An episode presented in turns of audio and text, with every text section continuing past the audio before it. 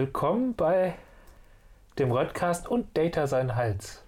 Ach richtig, wir sind ja heute äh, ein Crossover. Wir sind Crossover, weil wir waren, wir waren in einem Science-Fiction-Film. Unglaublich. So einer mit Aliens, aber ich glaube ohne Raumschiffe. Kamen Raumschiffe drin vor? Äh, ja. Ich glaube nicht. Hm, Nee, man hat gar, es gab nicht mal eine äh, Exodus-Bewegung oder so. Gab es Roboter?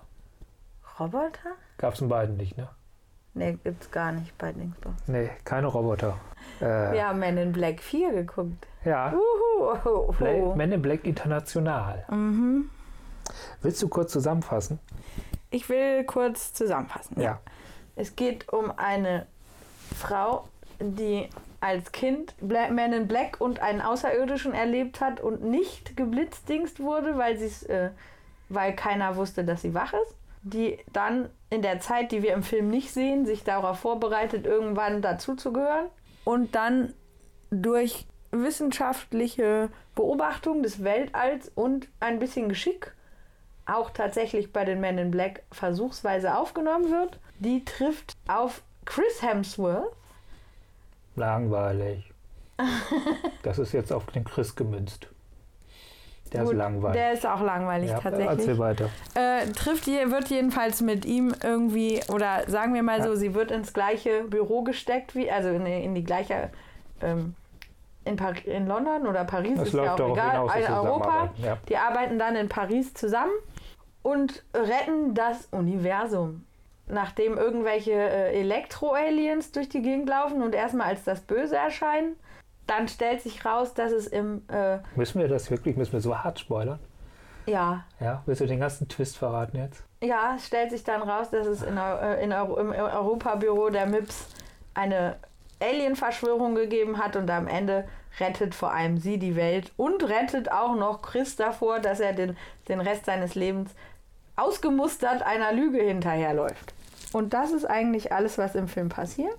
Mit mehr oder weniger lustig unlustigen kleinen Szenen. Ich war zwar gut unterhalten, aber es ist jeden Moment, den ich darüber nachdenke und mir neue Sachen auffallen, ärgere ich mich mehr darüber, was man alles aus diesem Plot hätte machen können und es nicht getan hat. Welcher Plot? Also, äh, gut, fangen wir mal da an, Na genau ja. wie, wie, wie wir aus dem Kino gekommen bin. Ich, du hast gesagt, du bist angemessen unterhalten gewesen. Ja, für einen Freitagabend Ja, hatte ich Spaß, vor allem war auch das Kino nicht so voll und so. ja. Und- warum bloß? Und in der Mitte des Films habe ich schon gedacht, dass Ture auf seinem Sitz entweder vor Genervtheit oder Langeweile einfach zerfließt. Ich fand, ich war angemessen gelangweilt von dem Film. ja, Ich, ich, ich, ich äh, kann sagen, also für mich hat dieser Film von hinten bis vorne und zwischendrin überhaupt nicht äh, funktioniert. Ist vollkommen nutzlos und, und ich will gar nicht drüber reden. Ja, bei mir Ja. war es so, wie gesagt, ich habe ganz gut gelacht. Ich war tatsächlich für ein für mich erträgliches Maß auch ähm, gespannt. Also im Sinne von, oh, oh, oh, da passiert gleich was, da springt jemand um die Ecke oder kriegt jemand Haue oder wie auch immer. Aber es war nicht so anstrengend, dass ich hätte sagen wollen, nee, ich will das gar nicht sehen. Es war auch, ein, ein, es war es ist kinderfilmgerecht uneklig. Ja, Also selbst wenn Leuten Schaden passiert ist, haben sie weder geblutet noch irgendwie standen Körperteile schief ab, was durchaus hätte sein können, ne, wenn man irgendwie durch die Gegend geschmissen wird oder verprügelt wird und gegen Wände geschmissen wird von einem Außerirdischen, würde jeder normale Mensch gebrochene Rippen haben oder so. Alles nicht passiert. ich glaube, ich fange mal ganz von vorne Es an. ha- gab auch wenig Gelee. Überraschend wenig Gelee für so einen Film. Ne? Ja, Wenn man an den ersten Man in Black denkt, gab es viel Gelee. ja. Plopp. Infobox. Infobox. Plopp. Plopp. Infobox. Infobox. Gut. Die Men in Black-Reihe hat durchweg ein FSK 12, ist also tatsächlich eher kindgerecht. Ja, kann man so sagen. Ne? Plopp. Plopp. Plopp, plopp. Ich, ich fange mal ganz von vorne an bei dem Man in Black selber. Also bei dem Franchise. Wir haben es ja mit äh, einer Comic-Verfilmung aus dem Jahr 1997 zu tun, in einer Zeit, wo es überraschend viele Comic-Verfilmungen gab, aber sie nicht darauf hingewiesen haben, dass sie Comic-Verfilmung ist. Das, Stimmt. das kam öfters vor in der Zeit. Das ist Deswegen sind wir ja offiziell unserem äh, aus Versehen Motto treu geblieben, ja, das ist eine in eine Literatur- Literaturverfilmung zu gehen. Obwohl, wohl, ja, Gott, nee, nee, es basiert so direkt auf den zweiten Man in Black Comic. Das war damals eine Reihe, die ist 94, 95 rausgekommen, so um den Dreh von sechs Comics und haut kaum mehr zu bekommen. Plop. Infobox. Infobox. Plop. Plop. Infobox. Infobox. Tatsächlich ist das erste Comic schon 1990 erschienen. Plop. Plop. Plop, plop. Comic-Verfilmung aus dem Jahr 1997 war der erste Film, auf dessen dann wiederum eine Comicreihe basierte. Relativ undergroundig und davon ist der zweite Comic mit dem ersten Film mehr oder weniger. Also das Comic hat Ah, einen viel okay. düsteren, blutigen Ton. Auf jeden Fall Comic-Verfilmung aus dem Jahr 1997 war der erste Film, auf dessen dann wiederum eine Comicreihe basierte. Und, gut. und ein Trickfilm. Insgesamt gab es dann drei Filme, die mehr oder weniger alle nach demselben Muster funktioniert haben. Also es ging damit los, dass wir mit Will Smith einen New Yorker Cop hatten, der, der nicht unbedingt in die Men in Black wollte, weil äh, er wusste nichts davon, aber rekrutiert wurde. Mhm. Das, der von Kay, gespielt von ähm, Tommy Lee Jones. Den Witz haben sie dann im zweiten Film umgedreht. Also der Witz war, dass das Will Smith überhaupt gar keine Ahnung hatte und er Und- ziemlich ahnungslos durch den Film gestolpert ist. Und auch in die Welt gar nicht vom, von seiner Art, so Ja. von seinem Le also Sein und der Art, wie er redet Ja. und sowas, kein. Es war eigentlich, es war eigentlich ein streng genommen ein ganz klassisches Buddy-Movie, so wie äh, äh, Lethal Weapon. Das, und auch ein bisschen, der Underdog erreicht doch was. Ein Hund mit vier Pfoten. Ja, das ist, Ne? das ist auch immer Teil Ja. dieser klassischen. Buddy-Movies. Du hast es meist mit einem alten, gesetzten Hasen zu tun und mit einem heißsporn Jungspund, der von alleine nicht klarkommt. Also der, der Ja, oder zumindest in der neuen Welt. Also der schon irgendwas kann ja, und dann wird er in eine neue Situation geworfen und kriegt nee, das kommt oft im Leben selber komplett nicht klar. Das, was wir bei- Will Smith nicht wissen, das, das wird, äh, Das wird nicht erzählt. wird nicht erzählt, aber schon angedeutet. Also der, der äh, kommt nicht wirklich gut mit seinen Kollegen. Das stimmt. Und der hat Ja. auch eigentlich keinen, also es gibt ja im ganzen Film keinen, der, wo er wieder hin will oder so. Und im zweiten Film drehen sie den Witz einfach um. Also Kays Gedächtnis wird am Ende des Films gelöscht und am äh, Anfang des zweiten Films wieder zurückgeholt und er ist dann genau die Situation von Will Smith.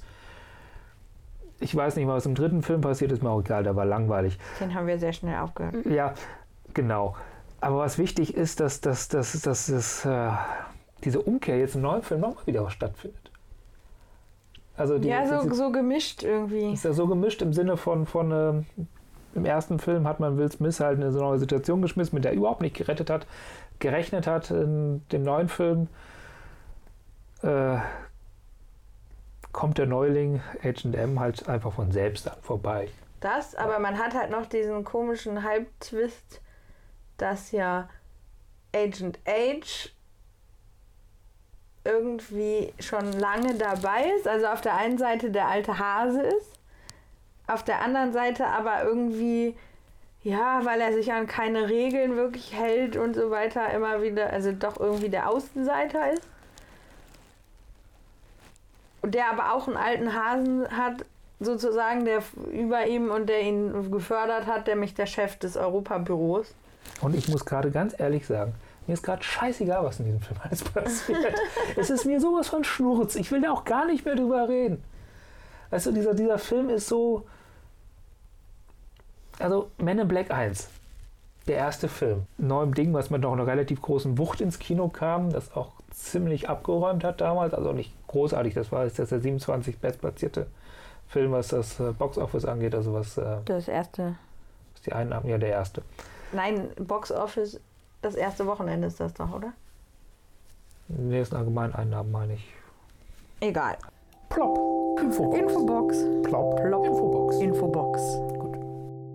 Begriffserklärung. Die, bei der Box Office handelt es sich tatsächlich um sozusagen den Ticketschalter, der früher vor dem Kino war, also die Box, die vor allem heute noch in so Retro-Kinos in Fernsehserien und Filmen der Amis vorkommt. Und es sind die reinen Einnahmen aus dem Ticketverkauf. Kein Merch, keine Wiederverwertung, keine Zweitverwertung und so weiter. Plopp. Plopp, plopp, plopp. Auf jeden Fall, also auf jeden Fall hat er weltweit 590 Millionen US-Dollar eingespielt bei einem Budget von 90 Millionen. Okay. Das heißt 500 Euro, Millionen Euro plus hat er gemacht.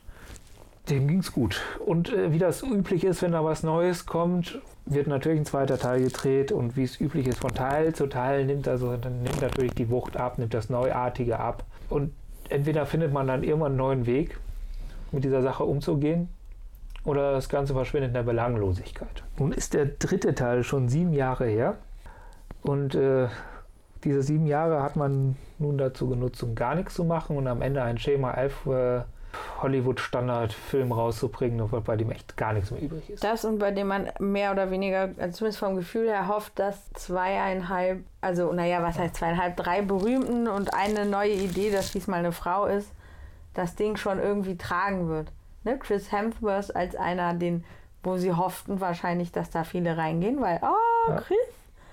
Und dann Liam Neeson als jemand, von dem man erwartet, wenn er in einem Film auftaucht, ist der vielleicht gar nicht so schlecht. Und Emma Thompson, wo man sich auch ein bisschen fragt, warum man sich für sowas hergibt. Wobei ich glaube, das haben wir auch schon mal besprochen oder ich sage das oft, wenn man so ein Drehbuch liest und sowas, dann weiß man ja auch immer noch nicht, was am Ende bei rauskommt. Also dieser Film muss auch ein unglaubliches Produktionschaos gewesen sein. Das, das muss man jetzt noch dazu sagen. Also vieles, es ist sogar so, wenn ich es richtig verstanden habe, es kann aber sein, dass ich da jetzt äh, reinhaue. Ähm, es kann sogar sein, dass das, äh, der Produzent hat das zum Schluss geschnitten. Die ganze Kiste. Hm. Dieser Film leidet also extrem darunter, dass die falsche Person äh, sich da reingehängt hat. Und von der falschen Seite. Das ist das, das, das, das kreative, die kreative Arbeit ist. Na gut, das ändert sich heutzutage, aber normalerweise ist das halt die des Regisseurs. Zumindest war es mal so. Inzwischen ist es bei den großen Franchises, bei dem Marvel Universe, bei Star Wars, Star Wars tatsächlich auch so, dass das, das wird immer mehr zum Produzentenfilm. Hm. Weil du hast halt jemanden da oben sitzen, der das die äh, den Überblick über das große Ganze hat. Also du hast inzwischen so, so fast so, so eine Art Showrunner da, wie du es bei Serien hast. Ja. Die Regisseure haben nur auch die Aufgabe, so ein Teilstück des großen Ganzen, Ganzen äh, dazu beizutragen. Das war früher anders. Ja. Also das, die Regie verliert immer mehr an Bedeutung.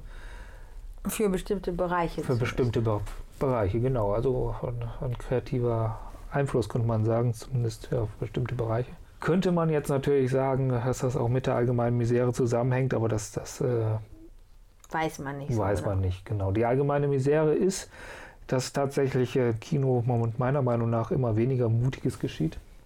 Ja, irgendwie, ja. ich weiß nicht, ob sie tatsächlich insgesamt mutige Macher an Serien verlieren. Ja, das ist es auch. Oder ob es einfach im Moment keiner also auch gerade im Bereich Geldgeber so wirklich zutraut, dass da noch neu, also solche Dinge mit Vertrauen an die Leute weiterzugeben, die werden schon was Gutes draus machen. Weißt du, was ich meine? Ja, es hat aber auch was mit der größeren Produktion zu tun. Es ist, weißt du, heute hast du es mit Dingen zu tun, da musst du halt schon, die nehmen inzwischen eine Milliarde ein, so ein Film. Die musst ja. du aber auch einnehmen damit sich das noch halbwegs das lohnt. Stimmt, weil das Wenn du diese mega 1997, als Men in Black rauskam, die größte Produktion, also einer der größten Produktionen war Titanic mit 200 Millionen Budget. Heute haust du mal halt 500 Millionen raus Budget. Ja, also auch ein bisschen eine Selbstkonst, also vom sozusagen vom Mainstream-Kino konstruierte Übererwartung, was äh, bestimmte Effekte, Kulissen und so ein Kram angeht, die es ja eigentlich für gute Erzählungen nicht braucht. Ja, also es kann helfen, aber es kann auch, wie es jetzt bei, bei Film 4 auch ja passiert ist, man hat so viel Zeit damit verbracht zu überlegen, was man noch irgendwie unterbringen könnte, anscheinend, dass man Erzählstruktur und interessante per äh, Figurentwicklung irgendwie völlig vergessen hat. Und nicht mal die Witze. Also ich meine, ich fand es lustig, aber es war jetzt immer eher so, so ein leises Lachen, wie wenn man nachts um vier Comedy guckt. Also Stand-up-Comedy kann man auch nicht mehr laut lachen, sondern man lächelt nur noch so oder kichert mal ein bisschen. Sie hatten ursprünglich vor, Men in Black, mit Men in Black ein Crossover mit 21 Jump Street zu machen. Das ist ja, Ja. inzwischen auch eine Filmreihe. Die glaube ich gar nicht so unerfolgreich. Zwei Teile. Keine Ahnung. Genau. Ach, 21 Jump Street und 22 Jump Street mit, mit Äh, zwei dicken Kerlen, die absolut nicht aussehen Ähm. wie äh, College-Schüler. Nicht College, sondern ja, ja, Highschool-Schüler. der eine ist ähm, Ja, der aus Magic Mike zum Beispiel. plopp. Infobox. Infobox. Plopp. Plopp. Infobox. Infobox. Gut. Gemeint ist hier Channing Tatum. Plopp. Plopp. Plopp, plopp. Ja, und damit wollten sie halt ein Crossover machen. Keine Ahnung, ob das gut gewesen wäre. Sowas kann ganz übel werden, wobei Ich zum weiß Beispiel auch nicht. 21 Jump Street hatte, glaube ich, schon ganz gutes komisches Potenzial. Die haben die Quelle angemessen nicht ernst genommen. Also die ursprüngliche Hm. Serie. Keine Ahnung, ich weiß, dass wir mal den Film angefangen haben und ihn schnell wieder aufgehört haben. Naja, die Grundprämisse ist, dass sie tatsächlich zwei Leute da in die Highschool geschickt haben als Antrag. Also 21 Jump Street, die Idee damals, äh, die äh, Story von der Serie war damals, dass junge Polizisten als Highschool Undercover äh, Ja, unterwegs sind, damit sich erzählt, aber allen anderen gar Ach nicht. so. Ähm, Oh Gott. äh, damit sie so Verbrechen der Highschool aufklären. Und äh, wie es überhaupt bei Highschool-Serien der Zeit so war, waren die Protagonisten eigentlich viel zu alt und wären aber jeder normalen Highschool als Undercover-Bullen nach fünf Sekunden aufgefallen. Mhm. Und das hat man halt im Film so richtig auf die Spitze getrieben. Da hat man so Leute, so richtig alte, verhältnismäßig alte Säcke da reingeschickt und hat sie gegen, äh, sich gegen die Wand fahren lassen. Ich bin jetzt auch kein großer Fan davon, aber die Grundprämisse fand ich gut. Ja, und das war der Plan für diesen Film. Daraus ist aber nichts geworden. Man hat, man könnte sagen, vielleicht den Schwanz eingezogen, vielleicht hat es auch alles nicht geklappt, was weiß ich. Auf jeden Fall hat man jetzt einfach neuen vierten Teil gemacht und was man mehr oder weniger eigentlich nur verändert hat, ist das, das, das Grundcast. Man hat das Grundcast verändert, man hat äh, das Szenario aufgepumpt. Ja, vielleicht was, ja, die Unterschiede zwischen den beiden, äh, zwischen dem ersten Men in Black und diesem Men in Black, was funktioniert und was nicht funktioniert. Was Men in Black halt die große Stärke war, war, die sind sehr auf den Punkt gegangen. Mhm. Die haben äh, halt auch für damalige Verhältnisse kein Riesenbudget gehabt, aber auch kein winziges. Das waren 90 Millionen Dollar. Das sind jetzt äh, bereinigt, also heute wären das 143 äh, Millionen. Nur mal, um mal so ein Gefühl zu bekommen, 2012, der letzte Man in Black hatte 215 Millionen Dollar. Mhm. Also ein riesen Budgetsprung. Aber gleichzeitig ist der Film langweiliger geworden. Der jetzige hat gar nicht so viel, der hat auch 110 Millionen. Also eigentlich eine ähnliche Liga wie der erste. Aber dann haben sie es für komische Dinge ausgegeben. Ja, du kannst heute auch mit dem Geld eigentlich auch noch viel mehr machen als damals. Also CGI ist wesentlich günstiger geworden. Das ist, Geht äh, auch schneller und ja, und du hast heute auch nicht mehr unbedingt so die Superstar-Gehälter, wie du sie damals hattest. Auch wenn die echt gut, äh, wenn so ein Chris wahrscheinlich echt gut verdient an so einem Ding. Und ich glaube, Emma Thompson mit dürfte auch nicht ganz billig gewesen sein, und aber, Liam Neeson wohl genau. auch nicht so. aber Aber sie haben ja sonst eigentlich kaum bekannte Leute. reicht doch. Ja, aber hier in Ding, obwohl, nee, der Witz ist ja, bei Men in Black 1 gibt es ganz viele Leute, die mitspielen, die man heute kennt. Damals auch schon. Gab es Monk schon zu der Zeit zum Beispiel? Nee, Siehst du? aber der ist ein Film immer wieder aufgetaucht. Du musst mal auf den achten. Ja, aber da war Ja. der halt, hatte der noch nichts eigenes. Ja, klar. So. Das, Das macht ja schon ziemlich viel Unterschied, ob jemand derjenige ist, der den spielt, oder ob du ein immer wiederkehrender Nebendarsteller bist. also der Schauspieler, der Monk, äh, Monk gespielt hat, hatte da eine kleine Hatte Rolle. eine kleine, Genau. lustige, kaum zu erkennen Rolle. Ja, also der, der erste Man in Black ist sehr auf den Punkt gegangen. Das, das, das äh, Ganze hat zwar irdische bis galaktische Dimensionen gehabt, da ist die Story, aber man spielt ja alles nur in New York. Erstens und zweitens war es immer wieder so, dann ist was passiert und es gab dafür relativ schnell entweder eine Auflösung oder es führte zu woanders hin. Ja, die Story war relativ stringent. Es hat sich dieses auf den Punkt ging, hat sich eigentlich alles durch alles gezogen. Also man hat ganz den Film ganz genau gemerkt, was der wollte, wo er hin wollte. Und der ist auch recht, äh, ohne sich groß irritieren zu lassen von Logik oder Inhalt, ist, ist auch dahin gegangen. Das, das finde ich auch in Ordnung. Es ist, es- man muss, kann, braucht nicht so sehr auf der Logik rumreiten, Gerade doch. bei einem Scherz-Science-Fiction-Film. Ja, gerade bei so einer Art von Komödie. Aber gleichzeitig hatte man, wenn die was gemacht haben, auch vor allem die Hauptrollen, hatte man selten das Gefühl, hä? Ja, Warum, hä? Ne, so, dieses, das hat man ja im letzten jetzt ganz oft gehabt. Ja, ja, die, irgendwie. die, die, die Charaktere waren ultra flach, aber Aber sie haben, waren in sich funktionierend. Also beim ersten jetzt. Ja, beim ersten, genau. Ja, und beim letzten war es jetzt oft so, dass die irgendwie Sachen machten, wo man so dachte, hä? Nee. Ja, das ist aber, Kann doch, also das ist. aber äh, es passt auch zu der Story, die dahinter steht. Es muss wohl jeden Tag neue Drehbücher mit neuen Dialogen reingekommen sein. Und, Ah. und, und der, der erste, der ist halt auf dem Punkt. Das, das merkt man auch zum Beispiel, das haben wir festgestellt, wir haben jetzt ja nochmal geschaut bei der, bei der Kulissengestaltung. In den Räumen war selten mehr, als sie gerade für die Erzählung Ja. brauchten. Es, es gab Momente, die waren schon fast theateresk.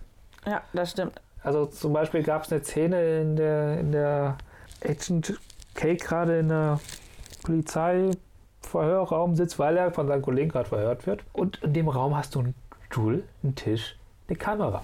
Und eine Lampe, die man schon gar, also die ist gar nicht Ja. wirklich im Bild.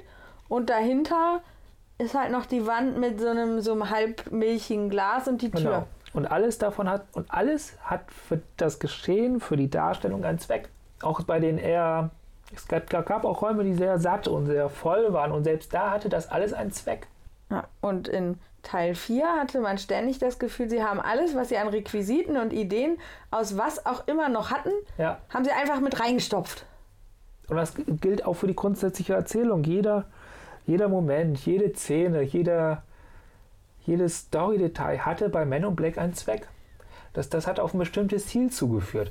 Das Gefühl hattest du bei dem neuen nicht. Bei dem neuen, und das, das, das meinte ich vorhin, da kommen wir nachher zum Harry Potter-Moment, den hattest du im alten auch ein Stück weit. Das brauchst du auch, weil, weil, weil du mit dem. Ja, da war es ja auch neu. Da war es neu, da hast du einen Charakter gehabt, der in eine neue Welt eingeführt wird.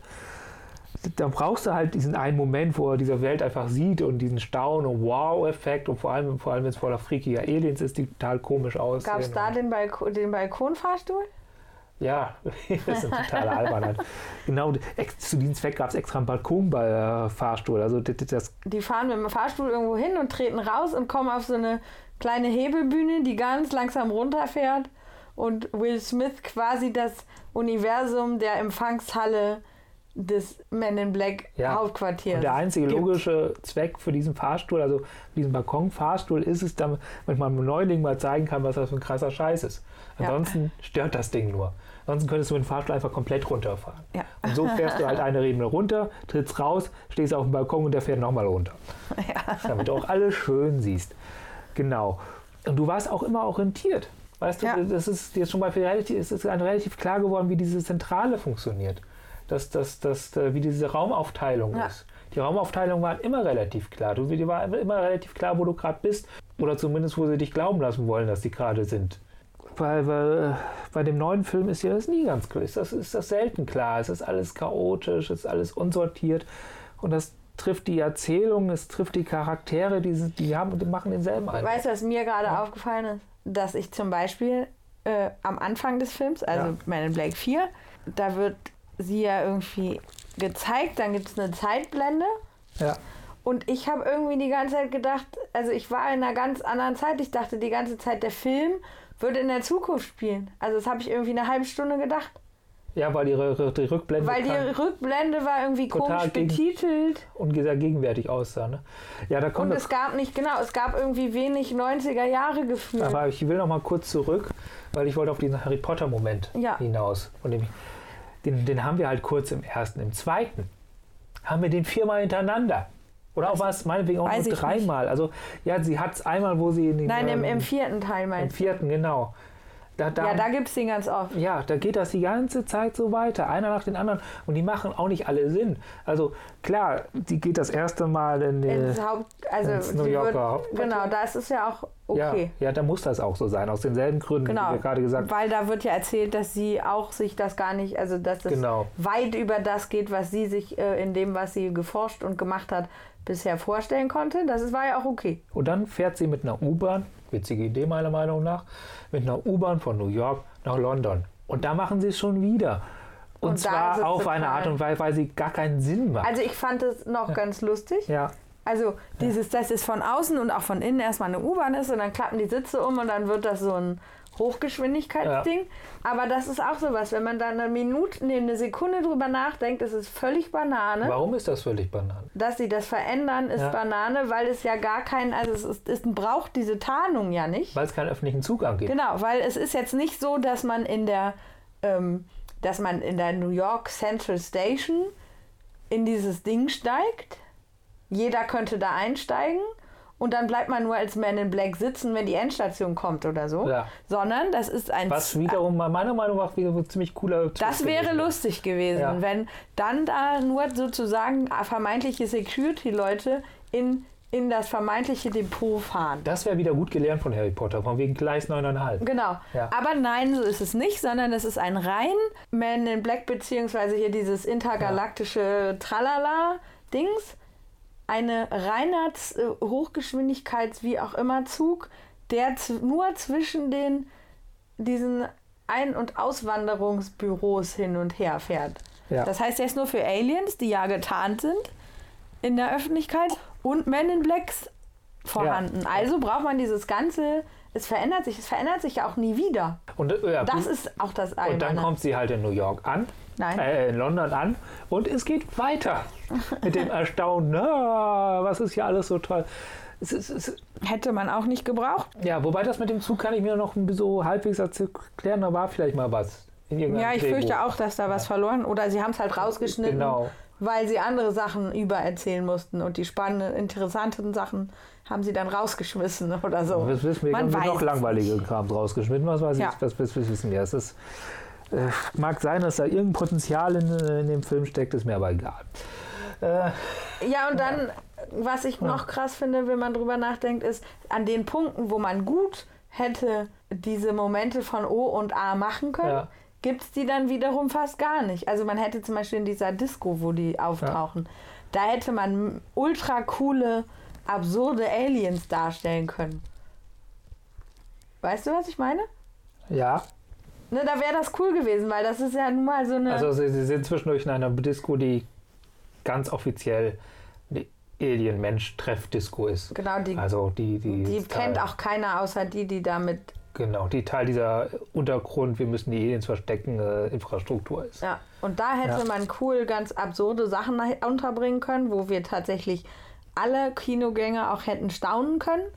Da gab es das nicht. Aber an anderen Momenten wurde dann wieder ausführlich erzählt, wie toll doch und oder eben es wurde ja nichts erzählt, sondern es wurde nur quasi geprotzt damit, dass man gut mit dem CGI umgehen kann.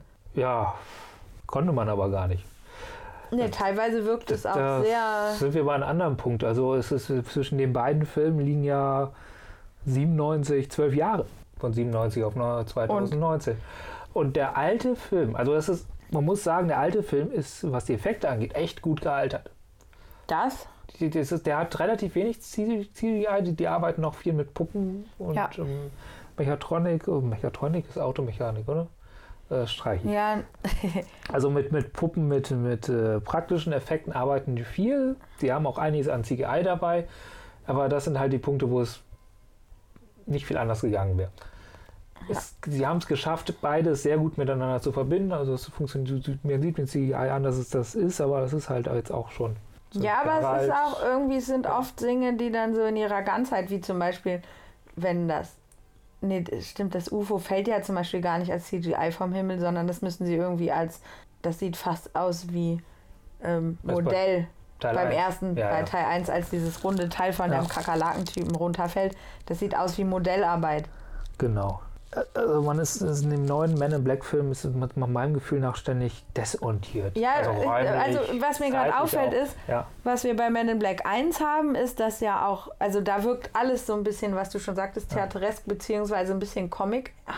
ja, Wenn sie so draußen auf der Straße sind, hast du immer mehr das Gefühl, du bist in einer Art Comic, was es auch vielleicht bei einem Spider-Man-Comic gäbe, so eine, quasi so eine ähm, pointierte Darstellung des dreckigen New Yorker Kleinstraße, ne? So irgend so eine, so eine Seitenstraße. es ist, das ist auch einfach der Bildaufbau ist oft Und der sehr- Bildaufbau genau. und bei Men in Black 4 hast du dann oft dieses, das sieht, ähm, das, die Straßen und so, weiß ich nicht, die Pariser Straßen sehen viel sauberer aus, als Paris jemals sein könnte.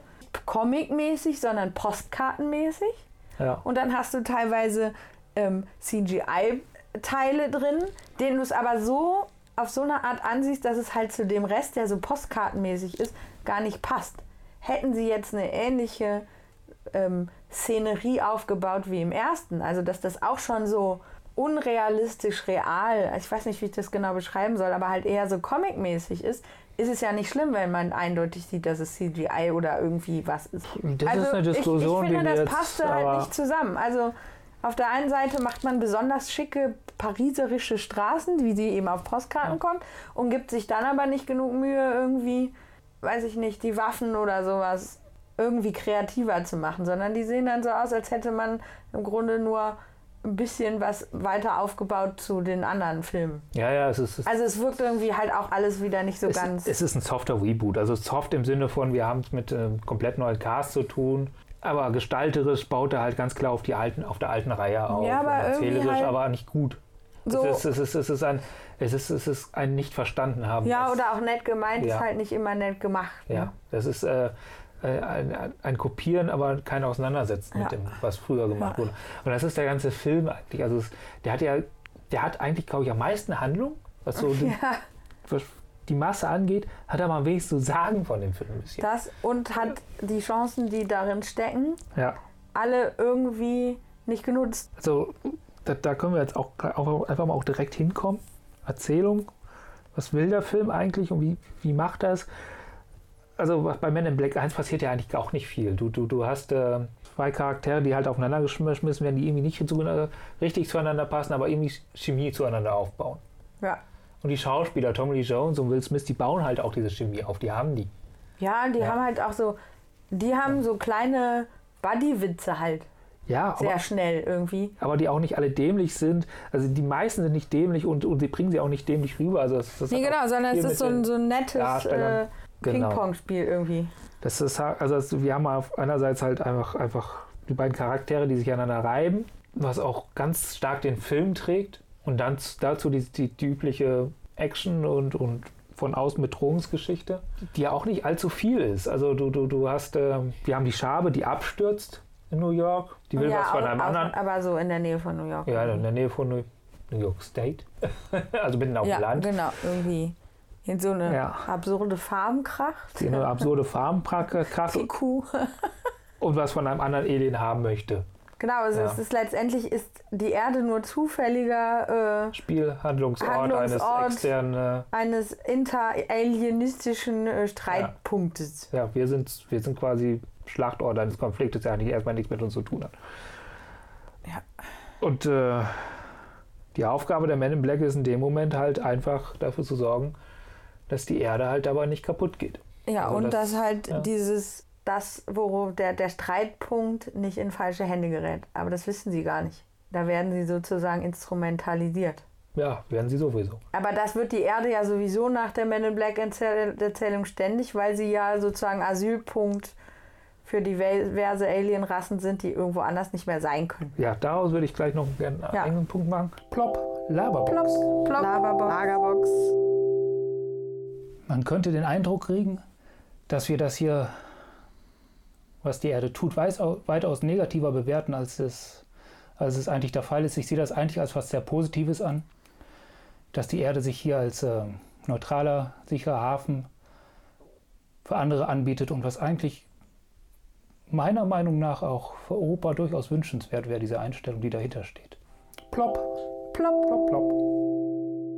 Also es ist, es ist alles recht stringent, es ist nicht viel und äh, es ist es. Äh, wir erfahren auch ganz wenig über die Charaktere. Ja, es ist, darum geht es ja auch nicht, sondern es ist so eine Mischung aus, wir fabulieren mal, was es alles so für Aliens geben könnte. Und es, wir wollen es auch gar nicht erfahren. Es ist Und es ist, scheißegal. ist nicht wichtig, genau. Es Genau. ist interessant, dass Will Smith einfach so ein bisschen ähm, knapp an der Legalität vorbeischrammender Polizist ist mit besonders krassen Reaktionsvermögen Und intelligent. und so eine Alltagsintelligenz hat irgendwie Ja. und auch einfach Dinge schnell erfasst. Deswegen wollen die den haben. Und der wird einem alten Hasen zuge zugewiesen, der halt keinen Partner mehr hat, weil sein Partner so alt geworden ist, dass er den Job nicht mehr machen kann. ja, der ihn dann ausbildet in zwei Tagen. Ja, das ist voll absurd. Das ist auch irgendwie, Ja. wird es auch im Film thematisiert. Also die Filmzeit So hat. nebenbei. Die, die Filmzeit ist halt zwei Tage und der Film endet damit, dass gesagt wird, hey, Du bist jetzt ausgebildet, hier ist dein Blitzdings. genau. Ich wollte, Dein- ich habe keinen Partner ausgebildet, ich habe einen Nachfolger Dein ausgebildet. Erinnerungsneutralisator, Ja. den Will Smith so schön im deutschen Blitzdings nennt. So, von dem Bösewicht erfahren wir auch kaum was. Es mit ist der ja auch Schabe. nicht Aber trotzdem ist die, die, der ist großartig. Der, der, der Ja, hat eine das- Rolle, die nicht viel ist und macht ganz viel daraus. Ja, der das ist der Schauspieler. Ja. der, wo man sich wirklich fragt, wie haben sie ihm nur die fremde Haut übergezogen? Also die, die, die Story ist, dass es, dass es äh, dass ein, wie gesagt, ein Schabe, das heißt ein Außerirdischer mit der eng verwandt ist mit Schaben, aber zwei Meter groß ist oder fast drei, auf der Ja. Erde abstürzt mit einem Raumschiff, was in einen LKW passt. Und den er niemals rein, die Schabe nur als unter, also als frisch entwickeltes Schälbchen reinpasst, so ungefähr.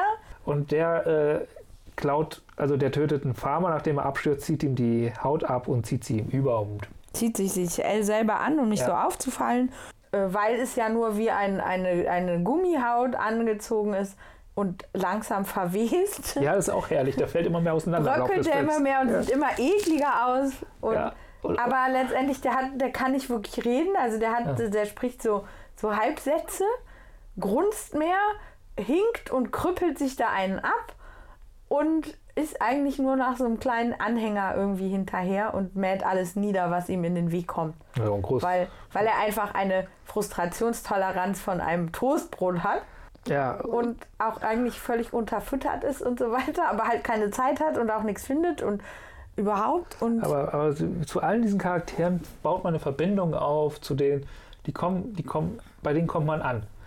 ja, aber man kommt auch gut wieder weg. Man kommt auch gut wieder weg, genau. Es ist, es ist, Wenn äh, der Film zu Ende ist, ist es auch okay. ja. Bei dem neuen Teil erfahren wir wesentlich mehr und gleichzeitig sind uns diese Leute viel egaler. Ja, oder man denkt sogar oft, mein Gott, ne, das passt nicht zusammen. Oder warum erzählt er mir das jetzt? Ja, und auch, es kommt auch dazu, dass Agent, Agent H, Agent H, ist, ist ein Arschloch.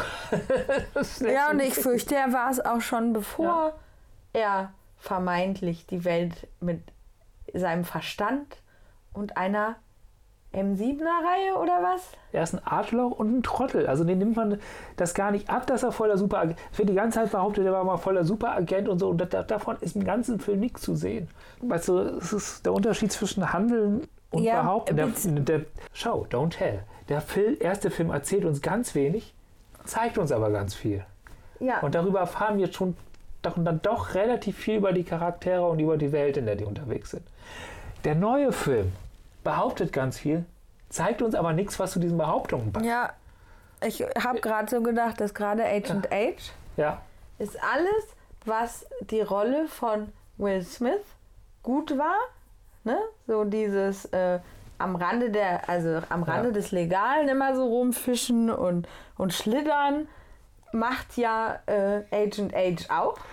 Plus Aber eines Selbstbewusstseins, was immer scheiße. ja, Also er macht es zwar vor allem, um irgendwie selber gut dazustehen oder seine Haut zu retten. Ne? So. Ja. Es geht bei Agent H immer um ihn selbst, wo es bei der Rolle von Will Smith immer darum ging, seinen Job zu machen. Weißt du, was Ja. ich meine? So? Also du kannst ja das gleiche nicht ganz legale machen, entweder um dich selber irgendwie zu retten oder einfach äh, Spaß zu haben oder eben weil dein Job, du denkst, das geht, der Job geht anders nicht. der Will Smith handelt aus einer Verantwortung heraus. Genau, weil der muss jetzt diesen, äh, diesen Gangster fangen.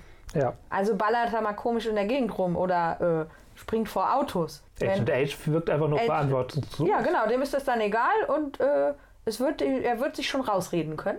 So, und, und was auch noch bei dem Film negativ auffällt, also wirklich negativ auffällt, Produktplatzierung. Platzierung. Oh, da das- habe ich mich ja auch wahnsinnig Ja, drüber geärgert. das, das, das kennen wir inzwischen schon. Das ist da, das ist auch okay. Die Filme müssen ja irgendwie ihre Budgets zusammenkriegen und ich glaube, selbst ein großes Hollywood-Studio kann halt nicht unendlich mehrere hundert Millionen ständig durch die Gegend schieben. Vollkommen in Ordnung. Problematisch wird es dann, wenn du das Gefühl hast, dass ganze Szenen nur deswegen existieren. Damit man gerade in dem Film Ja. ein Auto besonders lange im Bild hat. Dann kennen die zum Beispiel daran, dass das jemand schon länger nicht mehr da war, weil seine ganzen Amazon-Pakete noch vor der Tür stellen, was übrigens eine ganz miese Werbung ist für Amazon. Ja. Mal ganz im Ernst. Dass sie einfach Pakete irgendwo in irgendeiner Stadt vor die Tür stellen. Ja. Und, und da wird das alte Auto, mit dem sie die ganze Zeit unterwegs sind, haben wir das Gefühl, nur deswegen vollkommen zerschrotet, damit sie da mit dem neuen, was ist mir auch scheißegal, was für eine Marke die unterwegs Ich weiß sind. es gerade auch nicht mehr. Und das Ganze wurde wirklich, also die Art ist zu filmen, also sowas kann man halt auch so nebenbei machen. Die sagen, dann setzen, sitzen die halt plötzlich wieder in dem fetten Mercedes und gehen dann zu der alten Clubbing Car. Wir hatten, ja gut, kennen wir schon alles.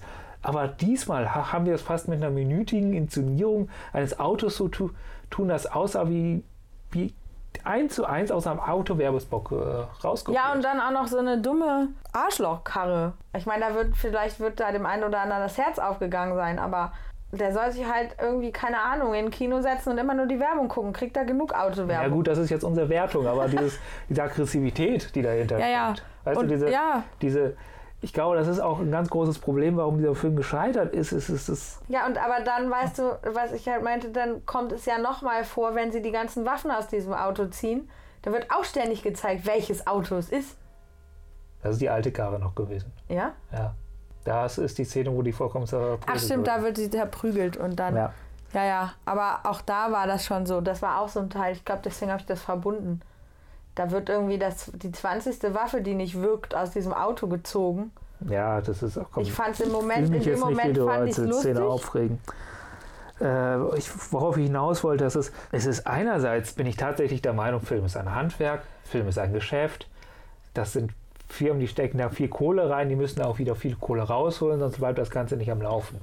Film ist einfach ein Geschäft, was du brauchst erstmal gewisse Menge Geld, um überhaupt Filme zu machen zu müssen und das Geld kommt irgendwo her und muss beschafft werden. Sehe ich ein. Die Notwendigkeit ist da. Was ich nicht einsehe, wenn das über die Geldbeschaffung über dem Film steht. Ja, das, das ja, ja. Wenn der Film am Ende, wenn du am Ende noch das Gefühl hast, dass der Film nur noch ein versteckter Werbespot ist, nur noch eine versteckte, dass da kein, kein, keine Seele mehr hintersteht, ja, dass, dass da keine, kein Selbstzweck mehr hintersteht, dass da überhaupt nicht mehr die Idee dahinter steht, einen guten Film zu machen, sondern wenn der Film nur noch eine reine Marketingmaßnahme und auch ein reines Marketingprodukt ist. Das, oder du halt das Gefühl hast, du sitzt zehn Minuten länger im Kino. Und dann, dann haben wir genau das, was du vorhin meintest. Ja dann kann man sich halt auch einfach Werbespots anschauen. Ja. Dann braucht es diese Filmindustrie nicht mehr. Sie hat keinen kein Überlebenssinn mehr. Ja, und sie ja. erzählt dir ja auch nicht mehr irgendwas, weil im schönsten Falle gehst du ja selbst bei einem recht einfach gestrickten Film ins Kino ja. und hast vielleicht irgendwie entweder halt einfach nur schöne, schöne Bilder im Kopf, die du dir wiederholst oder so, wenn du gerade irgendwas Schönes sehen willst. Oder es hat dir sogar irgendwas erzählt, keine Ahnung, wie man mit einem anderen Menschen umgehen kann, ne? was ja bei Men in Black 1 durchaus da ist, dass man sich zwar foppen kann, aber nett zueinander ist, irgendwie so. Ja, Oder zusammen Dinge erreichen kann, die man alleine nicht geschafft hätte. Um das alles tun zu können, brauchst du ein Grundinteresse an, am Erzählen, da brauchst du ein Grundinteresse an Charakteren, da ja. brauchst du ein Grundinteresse an, an, an, an, ja, und nicht ja. ein Grundinteresse daran, ein Auto besonders schön in Szene zu setzen. Ja, du brauchst, ja. genau. Ich, ich habe jetzt letztens noch mal einen Podcast gehört zur Vorbereitung über Men in Black und die haben gesagt, eigentlich ist Men in Black ja kein guter Film, aber der ist Kult. Da habe ich gesagt, ja, warum ist er ein Kult? Habe ich dann drüber angefangen, drüber ja. nachzudenken. Ist es jetzt ein guter Film oder ist es kein guter Film? Und dann bin ich zum Ergebnis gekommen, dass es kein epischer Film ist, dass es kein großartiger Film ist, dass es kein Kunstfilm ist. Ja, und es ist auch kein Film, der dir eben besondere neue Horizonte im Verstehen von anderen oder im Selbstverstehen, der bringt keine Katharsis mit sich oder ein Wer will denn schon einen Film haben, der einen, der einen zu selbst zu Katharsis bringt? Naja, es gibt ja viele Filme, die, wo du am Ende irgendwie, und wenn du nur die Idee hast, wie du halt zum Beispiel mit jemandem, mit dem du ständig in die Haare gerätst, besser reden könntest. Das können ja viele Filme, ohne dass du es merkst. Und dann habe ich weiter darüber nachgedacht und angefangen zu überlegen, hat es dieser Film, der angeblich kein so guter Film ist, was ich öfters so höre. No-Brainer, äh, jemand, den man nebenbei laufen lassen kann. Ich dachte, ja, warum lasst ihr den nebenbei laufen? Vielleicht seht ihr dann, dass es wirklich doch ein guter Film ist, wenn ihr mal hinschaut. Ähm, warum ist er nach zwölf Jahren immer noch im Bewusstsein? Und warum kann man ihn sich auch drei, vier Mal angucken? Und warum wird. Mit genug Abstand zwar, aber Men in Black 4, warum ist Men in Black 4 nach drei Tagen und wir sitzen hier, nachdem wir den gesehen haben und fragen, müssen uns fragen, was da überhaupt passiert ist, schon fast raus aus unserem Bewusstsein. Ja, und das Krasse ist, dass wir ja, ja seitdem gar nicht so viel Speck, also ja. wir haben ja keine zehn Filme noch geguckt und äh, irgendwie wer weiß was erlebt. Also wir haben ganz normale Dinge getan. Also wo ist der Unterschied? Und der Unterschied ist, dass Men in Black ein guter Film ist. Der Unterschied ist, dass Men in Black eine gute Erzählung ist. Es ist keine tiefe Erzählung. Das, das ist nicht alles deep, das ist, das ist halt Comic. Aber das muss es auch nicht sein, damit es was ist mit Qualität, Ja, und- sondern es ist es, wir haben es, und das ist auch die große Kunst des Films. Das ist nämlich das, was diesen Film ausmacht. Es ist, es ist der klassische Fall von äh, Seiltänzer muss so aussehen, als hätte es keine, als wäre es leicht, Seil zu tanzen. Mhm. Und das ist dieser Film. Ja, Der, der, der, wirkt, hat, bringt eine unglaubliche Leichtigkeit mit sich. das. Aber hinter dieser Leichtigkeit steckt Arbeit. Da steckt ein, da, da, da steckt viel dahinter, dass man sich Gedanken gemacht hat, was muss ich zeigen, damit ich das erreiche und was muss ich weglassen. Wie funktionieren die Charaktere? Das ist, das ist, wenn du das wirklich stimmig hinbekommen willst, ist das viel Arbeit. Das ist ein Film, der bringt äh, unglaubliches, per- gutes Timing in die Action-Szenen rein. Nicht nur das, er hat Ja. halt auch so ein, zwei, drei Dinge, die ich schon fast, äh, äh, wenn nicht direkt Ja. ikonisch, aber zumindest quasi sehr, sehr bedeutsam macht, wie halt zum Beispiel jeder, also Ja. fast jeder, selbst wenn es eigentlich ganz anderen Referenzpunkt hat, wenn sich Leute irgendwie Sonnenbrillen aufsetzen, dann denken sehr viele Leute an den ersten. Ja, Men in Black und haben dann sowas wie, oh, da werden wir gleich geblitzt oder hast du, willst du mich jetzt blitzdingsen oder sowas, ne? Das ist sowas, was jedem, der den Film auch nur einmal geguckt hat, im Gedächtnis bleibt. der Film hat kulturellen Impact gehabt. Dann, genau, dann Ja. hat er aber auch so Sachen, ähm, der hat ganz große, der erste hat ganz große Slapstick-Momentchen. Zum Beispiel, wenn die äh, da diesen, den, äh, den Typen, diesen Mann aufhalten, der mit dem Auto Ja. irgendwie zu so einer, äh, wirklich in der Pampa, das sah fast aus wie so ein Rollfeld von einem Flughafen, so das Ende irgendwo, Ja. aufhalten in seinem komischen Kombi. Und der sagt, ich muss aber schnell zu dem nicht legal abfliegenden äh, UFO, weil meine Frau kriegt gerade ein Kind. Und dann schickt der Alte den Neuen ja zum Auto und während die beiden sich unterhalten, also der Alien und Ja. der Alte, sieht man Will Smith an einem Krakenarm durch die Gegend fliegen. Ne, so, das ist so ein klassischer Slapstick-Dings, halt einfach auf Alien, also auf, auf Übernatürliches, wie auch immer, verschoben. Ja, und, Und das, das, hat halt vi- der vierte gar nicht. Das funktioniert auch nur mit Sorgfalt. Du Ja. musst sorgfältig, du brauchst, musst sorgfältig einen, einen entsprechenden Bildausschnitt brauchst du, du musst gucken, wo du schneiden kannst und wo du nicht schneiden kannst, damit du das Tempo erreichst, was du haben willst, aber nicht zu schnell ist. Action-Szenen. Ja. Da, da, da, da, da sieht man es am stärksten tatsächlich, weil du verlierst im ersten Man in Black Film, in den Action-Szenen, nie die Übersicht. Ja. Du weißt immer ganz genau, was passiert. Du hast aber auch nie das Gefühl, dass das Ganze träge ist. Der Film ist, was das Tempo angeht, unglaublich gut gealtert. Ältere Filme neigen dazu, auch Actionfilme heute noch ein bisschen lahm zu wirken, ein bisschen Ja, dass sie träge. eher so tanzen, als Genau. dass sie kämpfen. Hat er nicht. Die Action-Szenen haben Tempo, aber sie wirken trotzdem übersichtlich und, und es ist, ja, wie gesagt, wir Ja. sind immer dabei. Der neue Film, und damit steht er nicht alleine, ha- hat das, was ich heute faules Actionfilm nenne. Das heißt, du erhöhst einfach unglaublich die Geschwindigkeit und die Schnittzahl. Da musst du nicht so sorgfältig arbeiten. Und da kannst du einfach äh, alles quasi, man könnte sagen, in Ja. der Masse der Geschehnisse Geht dann unter, auch Untergehen wenn was lassen, nicht genau. passt oder so. hat aber zur Folge, dass man als Zuschauer oft tatsächlich vollkommen die Übersicht verliert und nur noch sieht das, was passiert, aber nicht mehr was. Und eigentlich nur wartet, dass es endlich Ja, fertig ist und man wieder irgendwie ein bisschen sortiert kriegt, wem gerade was passiert ist. Ja, also äh, statt, statt wirklich was zu zeigen, wirst du so überwältigt, dass, dass, dass sich quasi handwerkliche Unfähigkeit hinter Bildern versteckt, statt Bilder zu produzieren, um sie zu zeigen. Das ist eigentlich absolutes Antikino, sowas zu machen. Ja, Das ist aber kinofeindlich. ich habe auch schon das Gefühl, dass das viele nicht schlecht finden. Nee, finden sie es aber auch nicht. Aber trotzdem ist es, es ist, äh, Das trägt halt keinen Film, ne? anscheinend trägt es sogar ganze Filmserien. Und ich glaube, es ist auch was mit Gewohnheit zu tun, wenn du damit aufgewachsen bist, dann Ja, Dann, dann kommst du vielleicht damit zurecht, dann kannst du es vielleicht auch entschlüsseln, aber ich halte es trotzdem nicht für gutes Handwerk. Also ich will es mal so ausdrücken. In meiner Jugend kam ich mit der Bravo gut zurecht, weil ich mit, mit der Typografie der Bravo, weil ich damit aufgewachsen bin, dieser wilden, extrem bunten ja, ja, und dann hier Typografie. noch irgendwas schräg gesetzt Ja, genau. und da noch ein kleines Ja. Fältchen. Das konnte ich entschlüsseln und das, das war für mich dann auch okay, aber Inzwischen denkt man auch nur, mein ja, es war trotzdem kein gutes Handwerk unterm Ja. Strich. Genauso wie die äh, Bildzeitung für viele gut funktioniert, aber es ist trotzdem kein gutes Handwerk. Es ist also, wenn du diese kurz erstmal, also sowas, äh, Ja, was wahrscheinlich. direkt auf dich zukommunizieren möchte, Ja. du es erstmal lernen musst. Es ist kein gutes Handwerk, aber das jetzt als ganz negativ zu bezeichnen, ist auch wieder schwierig, weil es funktioniert ja für bestimmte Gruppen und zwar für die Gruppen, die es erreichen sollen.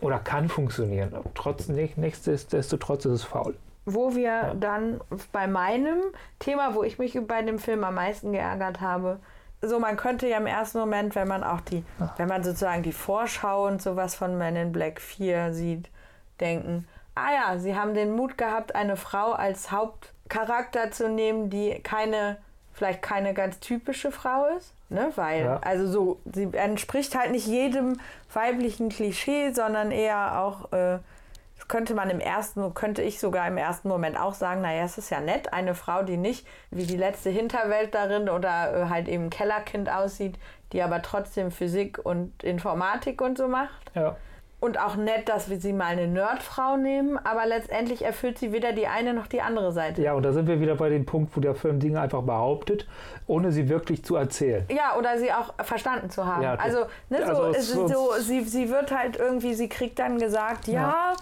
Also als Man in Black äh, hat man aber am besten keine Familie, keine Beziehung, tralala. Und sie sagt, ja, habe ich alles nicht. Was glauben Sie denn, wie man sonst äh, so, ne?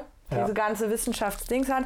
Aber dafür zum Beispiel, dass sie ja angeblich nie wirklich viel Kontakt mit und Menschen das ist hatte. auch äh, wieder Reproduzierung eines blöden Klischees. Klischees. Genau. Ja. Das, aber das wäre ja vielleicht noch, weil das ist ja schon so, ich meine, wenn man äh, Astrophysik oder weiß ich nicht, was für eine Physik so studiert hat, dass man irgendwie ein von, vom Wohnzimmerfenster aus mit einem kleinen einer Ersatzschüssel irgendwelche UFOs verfolgen kann. Man darf es kaum glauben, es gibt äh, hochgebildete, ganz oben auf der, auf der Nahrungskette der Astrophysiker stehen Astrophysiker, die verheiratet sind und Familie haben. Ja, aber. Ähm, trotzdem hat man ja viel Zeit darin investiert. Ja, Wenn man dazu noch sich körperlich so massiv weiter also, ne, ja. trainiert, dass man äh, ohne Mühe bei all den, also bei Elite-Einheiten von, vom Militär angenommen wird, hat man sehr viel Zeit in bestimmte Dinge investiert. Ja. Was allerdings im Umkehrschluss einfach meiner Meinung nach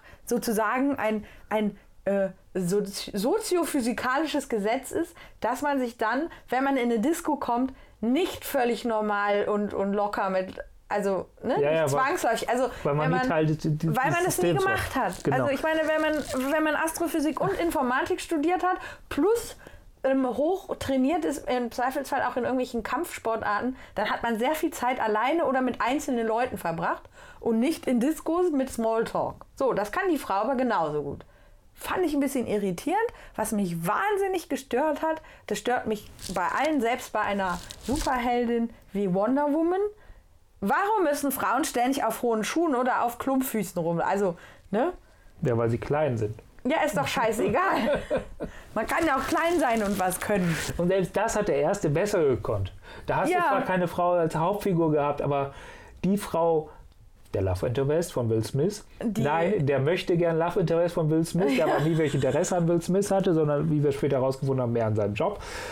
Die hat viel besser in sich selbst funktioniert. Ja. Die hat viel besser tatsächlich dieses, diese Kombination von äh, äh die, die war halt Pathologin, also Ärztin, junge Ärztin, die ja. quasi tatsächlich zum Kellerkind spätestens mit ihrem Job geworden ist. Ja, aber auch nicht so wirklich. Nein, im Sinne von, die war wirklich sprichwörtlich im Keller. Ja. Weil äh, genau. Pathologien immer im Keller sind. Ja, wobei die war auch so ein bisschen auf sexy getrimmt, aber das hat alles trotzdem in sich geschlossen. Ja, und sie war so schnell in einer Situation, ja. wo mit sexy einfach nichts mehr ist. Ja und es war auch nie, also es war halt nie im Vordergrund gespielt. Und, und hier unsere Agent M, ne? Gut, Stöckelschuhe, es waren jetzt zumindest keine kleinen Absätze, es waren Block-up, also hinten ja. so, so Klötze dran, aber trotzdem kann man damit nicht richtig gut rennen. So, Nochmal zurück zu unserer Pathologin aus dem ersten Teil. Was ich großartig an der fand, mal abgesehen davon, dass die, dass die das übliche Geflirte vollkommen umgedreht hat. das heißt, äh, sie hat angefangen, Will Smith anzuflirten und er hat einfach nur vollkommen irritiert und überfordert gewirkt dabei. Ja, schon beim ersten Mal. Ja, schon beim, ersten Mal hat sie ja für fünf ganz kurz tatsächlich die Lois Lane gegeben. Also sie wurde vom Bösewicht entführt. Und man dachte, ja gut, jetzt muss sie gerettet werden, aber es lief darauf hinaus, dass sie sich erst selbst gerettet hat und dann die Men in Black. Yes. Ja. So, das heißt, da haben sie einfach mit so einem auch wieder nicht groß drum, drüber geredet, ja. einfach gemacht. Und in vier wird viel aufgebaut. Sie ist ja so also anders als Frauen sonst ja. sind. Und äh, Emma Thompson sagt ja sogar, ja, aber sie müssen dann auch Anzug und so tragen. Ja, dann hat sie aber wieder was an, was völlig, also das hat mich auch total gestört. Sie trägt dann einen Anzug, der aber nicht so ist wie, der, wie die anderen. Klar, sie hat auch eine schwarze Krawatte und so. Ach, das und ist. die gleiche Uhr. Ja, aber das sind halt diese Ja es ist, Kleinigkeiten. ja, aber das ist auch so ein Thema. Die haben ständig ihre Anzüge ausgezogen. Was soll das für ein Men in Black sein? Ja, gut, ich reg mich jetzt auf. Ja, so- aber, aber, aber trotzdem, aber also diese ganze Grundwirkung des Films. Also, du hast es am ersten, ersten war ein kleiner, dreckiger Buddy-Movie in einer kleinen, dreckigen Welt, in, einer riesig, in einem riesigen Universum. Ja. Der zweite hat versucht, selbst groß zu werden. Was das ganze Universum natürlich auch, auch kleiner wirken lassen. Tatsächlich hast du nicht mehr das Gefühl gehabt, auch wenn die Gefahr von außen riesig ist. Verstehst du, wie ich das Ja, ja, meine? ja, ja. Es hatte mehr was vom James Bond-Film. ja, Jetzt, es hatte ganz viel und dann so und hier und dann kommen da noch ein paar coole Gimmicks im Auto und hier noch eine Waffe und dann nützt da auch der kleine, ja schon ganz schnuckelige Sidekick nix. ja, So, dann nützt es auch nichts, dass äh, sie an diesem komischen Fahrzeug, mit dem die da, was die da kriegen, sie die ist, die das Ding tatsächlich ans Laufen kriegt. ja. Weil es irgendwie alles, es war so, ja und? So, es wurde dann irgendwie, es wurde auch das größer gemacht, als es ist. Weil das war ja jetzt keine große Kunst. Ne? Wer da diese ganzen Sachen vorher schon programmiert hat, warum sollte er jetzt Schwierigkeiten haben, eine kleine Steuerungsbox umzuprogrammieren? Ja, das, ist, das ging die ganze Zeit. Also ist das Und, Ganze. und das hat mich halt sehr geärgert, weil man hatte da wirklich durchaus großes Potenzial zu sagen, es ist völlig normal, dass eine Frau äh, gut trainiert ist und äh, äh, programmieren kann und Astrophysik studieren kann, die sich mal eben bei der Nase reinhackt. Die sich auch bei der NASA reinhackt und so weiter. Und zwar von ihrem Arbeitsplatz. Das ist ein anderes Thema. So, ja, Ja. und aber einfach äh, irgendwie quasi ein normaler Mensch ist. Aber Ja. nein, man hat es weder, hat man sie richtig stylisch gemacht. Und dann hatte sie eine Frisur, das hat mich auch total geärgert irgendwie. Die war völlig unpraktisch für das ganze Ding. Ne, war aber dann trotzdem nicht, man hätte ja auch sagen, dann hätte man wenigstens so, so, so das durchziehen sollen, dass es eine besonders Stylo-Frisur oder so gewesen wäre. Ja. Ne, sie war so halb stylo und sie war auch so halb klug und halb irgendwie dann doch wieder ein bisschen so halb untergeordnet und hat dann doch wieder einfach nur viele Klischees bedient. Und weißt du, was den alten Men in Black Film auch besser macht, im Gegensatz zu dem neuen? Zwei Dinge. Erstens, beim neuen hast du halt nur das Große, das Ganze, also das, äh, es gab nichts zu entdecken da drin. Es gab nichts, was du noch neben den Bildern, Hauptbildern hättest finden können. Es, der, wenn der alte so noch ganz viele kleine Scherzchen und Witzchen nebenbei Ja. gemacht hat, wie zum Beispiel, dass unsere böse außerirdische Schabe die ganze Zeit mit einem Lieferwagen von einem äh, Schädlingsbekämpfer durch die Gegend fährt. Das oder, ähm, ja, genau, es war Ja. so viel so Kleinkram. Genau, der da, Und wo man halt beim zweiten und dritten Mal immer noch, selbst wenn man den Film in- und auswendig kennt, gibt es da noch was, was da ja, irgendwie ist, was Ja. man sehen kann. Also das mit dem Schabenwagen, das kapiert man wahrscheinlich schon beim ersten Mal, aber trotzdem, das kann man auch wie ich erst beim dritten Mal kapieren. es, ist, es, ist, es ist, dieser Film gibt halt äh, immer noch Dinge her oder wie, oh, ja, genau, auf den Punkt gebracht. Zeigen, nicht sagen. Erste Szene bei Men in Black. Wunderbares Beispiel, großartiges Beispiel. Der Film fängt damit an, dass man, äh, äh, dass man an der, an der Grenze zu Mexiko ist. USA-Mexiko und, und äh, irgendwelche Bullenzoll, Bullenzollbehörden ist mir auch scheißegal. das sind einfache äh, Straßenpolizisten. Ein- Einfache Straßenpolizisten gerade einen Menschenschmuggel auf, aufnehmen, der, der Menschen von Mexiko nach Amerika bringt. Und in, ab dem Moment äh, tauchen die Men in Black auf und übernehmen die ganze Sache. Und Man versteht, während die Szene passiert, erst warum die das machen. genau, und man versteht auch, was das für Leute sind. Indem es halt, indem du diese Beschreibung hast, also es wird ja über die Zollleute, also es sind ja der Men in Black, das, sind, das ist eine Mischung aus Grenzschutz und, und Geheimdienst. Und über diese Szene wird dann halt so langsam erzählt, was das für Leute sind, ohne dass man uns das erklären muss. Und Ja. bei Men in Black erklärt eigentlich ständig irgendwer irgendwem, wie es jetzt hier zu laufen hat, damit Ja. der Zuschauer erfährt, worum es gerade geht. Und wenn man sich diese Szene von in Black übrigens auch, äh, am Anfang nochmal genau anschaut, ist sie vollkommen bescheuert, weil, weil äh, die tauchen halt auf bei dieser Kontrolle, weil halt ein Alien unter den illegalen Einwanderern ist. Er ist- Er ist also ein doppelter illegaler Einwanderer. illegal auf der Erde eingewandert und wandert dann noch illegal in die USA ein. Ja. Und man fragt sich, warum verkleidet sich ein illegaler Einwanderer als illegaler Einwanderer, um illegal in ein Land einzuwandern? Er ist ja schon. Ein illegaler Einwanderer. du, kannst dich als alles verkleiden. Warum verkleidest du dich als das, was am unproblematischsten über die Grenze kommt? Ja, man weiß es nicht. Ja, aber, Aber so ist das ja ständig. Fast jeder von diesen Aliens ist als irgendwas, ne? Alle Aliens, mit denen sie näher Ja. was zu tun haben. Der eine ist äh, Pfandleier und hat im Hinterzimmer außerirdische Waffen.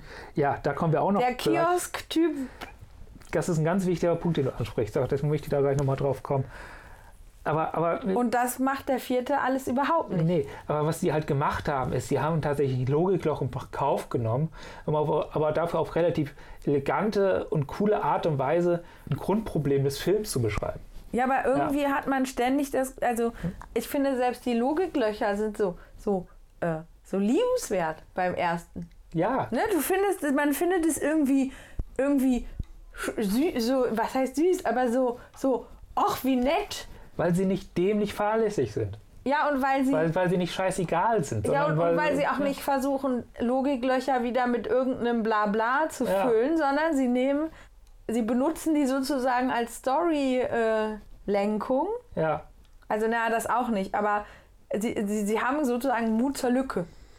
Ja, das ist auch eine Ne? Form. Das, ist ein bisschen wie bei Star Trek, okay. Also gut, die benutzen Ja. immer Technikbubble, aber das ist ja letztendlich auch, du weißt genau, das kann keiner erklären, weil es das eigentlich gar nicht gibt. Aber wir lassen das jetzt so. Und ist ja halt, worauf du gerade angesprochen hast und was ich jetzt nach hinten schieben wollte, auf jetzt, mit den ganzen Rufen der Aliens. Das ist es ja, äh, der alte Man in Black-Film nimmt dieses Immigrationsding extrem ernst. Also extrem ernst im Sinne von, dass er ja tatsächlich damit arbeitet und spielt. Es kommt im Neuen nicht vor. Ja, und Kaum dass er vor. tatsächlich auch ähm, das sozusagen auch ein bisschen nett beschreibt. Irgendwo müssen Menschen oder, oder Wesen, die nicht keinen Ort mehr haben, ja hin. Ja, das, das sind Klischees. Es gibt einen Alien, der hat sich als ein Rosenberg verkleidet. Und was, was arbeitet der? Der handelt mit Diamanten. Weißt du, ein Juden, der mit, mit Diamanten Ja, ja. arbeitet. Fettes Klischee. Die meisten Aliens, äh, die meisten Taxifahrer sind Aliens. Stimmt sogar. In in der klassischen Ja. Wortbedeutung. Der, oder In der stimmte Amerika mal. Ich oder weiß es englisch-amerikanischen. Äh, New York ist. Der, der, der, ein Pfandleier. Ja, also es ist im Grunde dieses, dieses Ding, man tarnt sich am besten als das, wo die Leute sowieso nicht so, also wo sie, wo sie Sonder, Absonderlichkeiten erwarten. Ja, Also man erwartet zum Beispiel von einem Pfandleiher, dass der schie- schie- schielt oder so. plopp, Laberbox. Plop. Laberbox. Lagerbox. Hier stellt sich die Frage, ob der Film selber absichtlich Vorurteile, Stereotypen und irgendwelche Bilder reproduziert, die für alle da sind, oder ob wir unsere Vorurteile und Stereotypen auf die Figuren des Films überstülpen. Also ob wir hier Klischees vorfinden oder wir es sind, die die Klischees schaffen. Also ist es der Film oder sind wir es?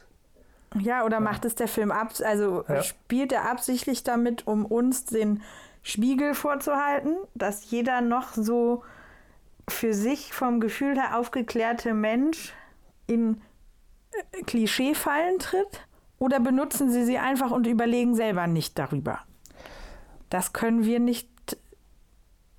Das ist tatsächlich die Frage, wie viel Interpretation, äh, wie viel äh, wir den Autoren zutrauen wollen und wie wir uns für zutrauen wollen. Ja. Also, dass ich da die ganze Zeit über Rosenberg, den, äh, den Juden mit dem Diamantladen rede und das dahinterstehende Klischee, da habe ich halt im Nachhinein selbst den Verdacht bekommen, dass ich da was reinpacke, was eventuell nicht da ist. Das ist quasi aus meinem Und eigenen, das habe ich zum Beispiel auch das gar ist- nicht so gesehen. dass ich in meine eigene semi- antisemitische Falle reingestoppt hab bin. Ich habe diese, diese Verbindung gar nicht bewusst irgendwie wahrgenommen. Ja. Also wir machen es jetzt hier noch mal ein bisschen schwer. Ja, aber Vielleicht- nur so kann man über solche Dinge nachdenken und vielleicht etwas verändern oder aufbrechen und wenn es nur im eigenen Kopf ist. Ja. Vielleicht nochmal ein Thema für einen eigenen Podcast. Also Folge. Ja. Vielleicht auch nicht. naja. Plopp, Plopp. plopp, plopp. Eigentlich, also das ist, das ist, dieser Film hat zwei erzählerische, äh, ja, deckt zwei drei Genres gewisserweise oder noch mehr, aber was halt ganz offensichtlich ist, ist einmal das Buddy-Movie-Ding, also Ja. wie die beiden äh, Hauptprotagonisten miteinander, aber es ist auch, auch eine ganz, es ist eine Migrantengeschichte. Also es wird viel über Migration erzählt. Und das hätte man natürlich auch ohne dieses Science-Fiction-Ding machen können. Aber mit dem ist es so nett. Wobei halt, ich auch gar nicht glaube, dass es das Ziel war. Die haben das, sondern es ist, es ist Teil. Es, ist, es spielt ja auch nicht ohne Grund gerade in New York. New York ist die klassische, Einwanderungs-, Umwanderungs-, Vermischungserzählung ja, da kam und die ganzen Mythos. europäischen Einwanderer der, der späteren Wellen. Ja. Die sind in New York aufgeschlagen, die äh, Deutschen, Iren. Iren etc. pp. Das, das ging alles durch New York, oder großen Teil durch New York. Mhm. Genauso wie halt, das, da widersprechen sich die Filme übrigens auch. Also das ist, äh, wenn ich den ersten richtig verstanden habe, ist, es gibt es nicht weltweit 1000 Men Men in Black Nee, es Stationen. gibt Es gibt, New York. es gibt New York und über New York läuft das. Ja. Das ist quasi der Hafen für die weltweite Verteilung und Organisation der, der Außerirdischen. Wenn ich es so ganz richtig verstanden habe, schränkt sich das sogar auf New York. Du hast 1500 Au- Außerirdische auf der Welt und die leben in New York. Oder halt drumherum. Oder Die haben ja drumherum. diese, die haben ja so Genau. eine komische Bannmeile, Ja, wo mal außerhalb sich Aliens auch nicht bewegen dürfen. Ohne einen besonderen Grund. Und ein, ein, ein Reiseformular und so ein Krams. Und das gibt dem alten Film meiner Meinung nach zwei spannende Interpretationsebenen. Du hast einmal die klassische Science-Fiction-Interpretationsebene. Es kommt was Unbekanntes von außen und das ist gefährlich. Das ist die Schabe. Das ist der böse Außerirdische. Ja. Aber gleichzeitig erzählt das dieser Film von fun- funktionierender Migration. Und dass man durchaus keine Angst davor haben muss. Man muss halt nur gucken, Ja. dass man gemeinsame Regeln oder wie auch immer findet, dass man sich da zusammen auch mit arrangieren kann. Und dass du selbst kulturfremde Personen, richtig kulturfremde Personen, wie es Aliens sind, also Außerirdische, integrieren kannst. Plopp, Laberbox. Plop, Lagerbox. Lagerbox. Das Integrationsparadies, wie wir hier behaupten, also unsere Begeisterung würde ich dann doch wieder gern ein bisschen einschränken, weil eindeutig gibt es dann doch Tote an den Grenzen, auch bei Men in Black. Eindeutig funktioniert das ganze System nur mit starken Kontrollen und Beschränkungen, also auch Residenzpflicht und so. Men in Black ist nicht wirklich das ideale Vorbild. Plopp, plopp, plopp, plopp. Aber das Spannende ist, dass ja allen politischen Lagern oder Abtönung tatsächlich dieser Film eine, eine eigene entsprechende Interpretationsebene bietet. Also es ist Mhm. einerseits tatsächlich der Böse, der von außen kommt, der Terrorist, der, der eine Gefahr für dich darstellt. Aber andererseits, äh, der ist ja da, der, Ja. sich, der auch illegal reinkommt. Es gibt, die tauchen überall auf, die illegalen Einwanderer, die, die, die, die auch gefährlich sind. Und andererseits tauchen halt ganz viele Beispiele von äh, gelungener Organisation und Integration auf, von, von einem funktionierenden Miteinander. Plopp, Laberbox. Plop, Lagerbox. Lagerbox. Auch hier wieder ist Men in Black nicht so toll, wie es mir erst erscheinen wollte. Unterm Strich ist es dann halt einfach nur ein Comic-Sci-Fi-Spaß, der schon aufgrund seiner traditionellen Grunderzählung sehr stark sein Augenmerk auf die Gefahr von außen legt. Persönlich kann ich dazu sagen, dass ich glaube, dass Migration tatsächlich auch die Gefahr von außen mit sich bringt, einfach weil Menschen einen Knall haben. Manchmal auch mehrere und manchmal kommt bei so einem Knall jemand zu Schaden. Unterm Strich sind Chancen und Möglichkeiten aber größer. Die Gefahr, die ein abgeschotteter Staat mit sich bringt, sind für seine Bewohner auf jeden Fall die größeren. Kulturelle Inzucht führt tatsächlich zu kaputter Kultur. Ob eine stark kontrollierte Einwanderung, wie wir sie bei Men in Black sehen, wirklich sinnvoll ist, ist eine weitere andere Diskussion. Plopp, plopp, plopp, plopp.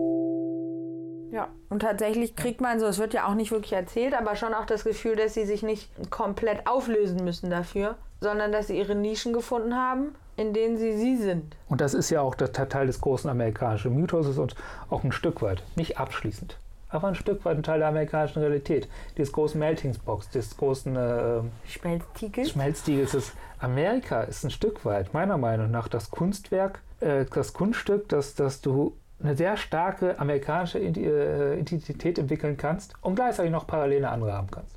Ich glaube, das Ja. auffälligste Beispiel ist das St. Patrick's Day. Einmal im Jahr feiern Leute, die schon seit drei Generationen in der USA leben, dass sie Iren sind. Verstehst du? Ja, Sie ja. schaffen sich gleichzeitig von sich als Amerikaner und von Iren zu, zu denken. Ja.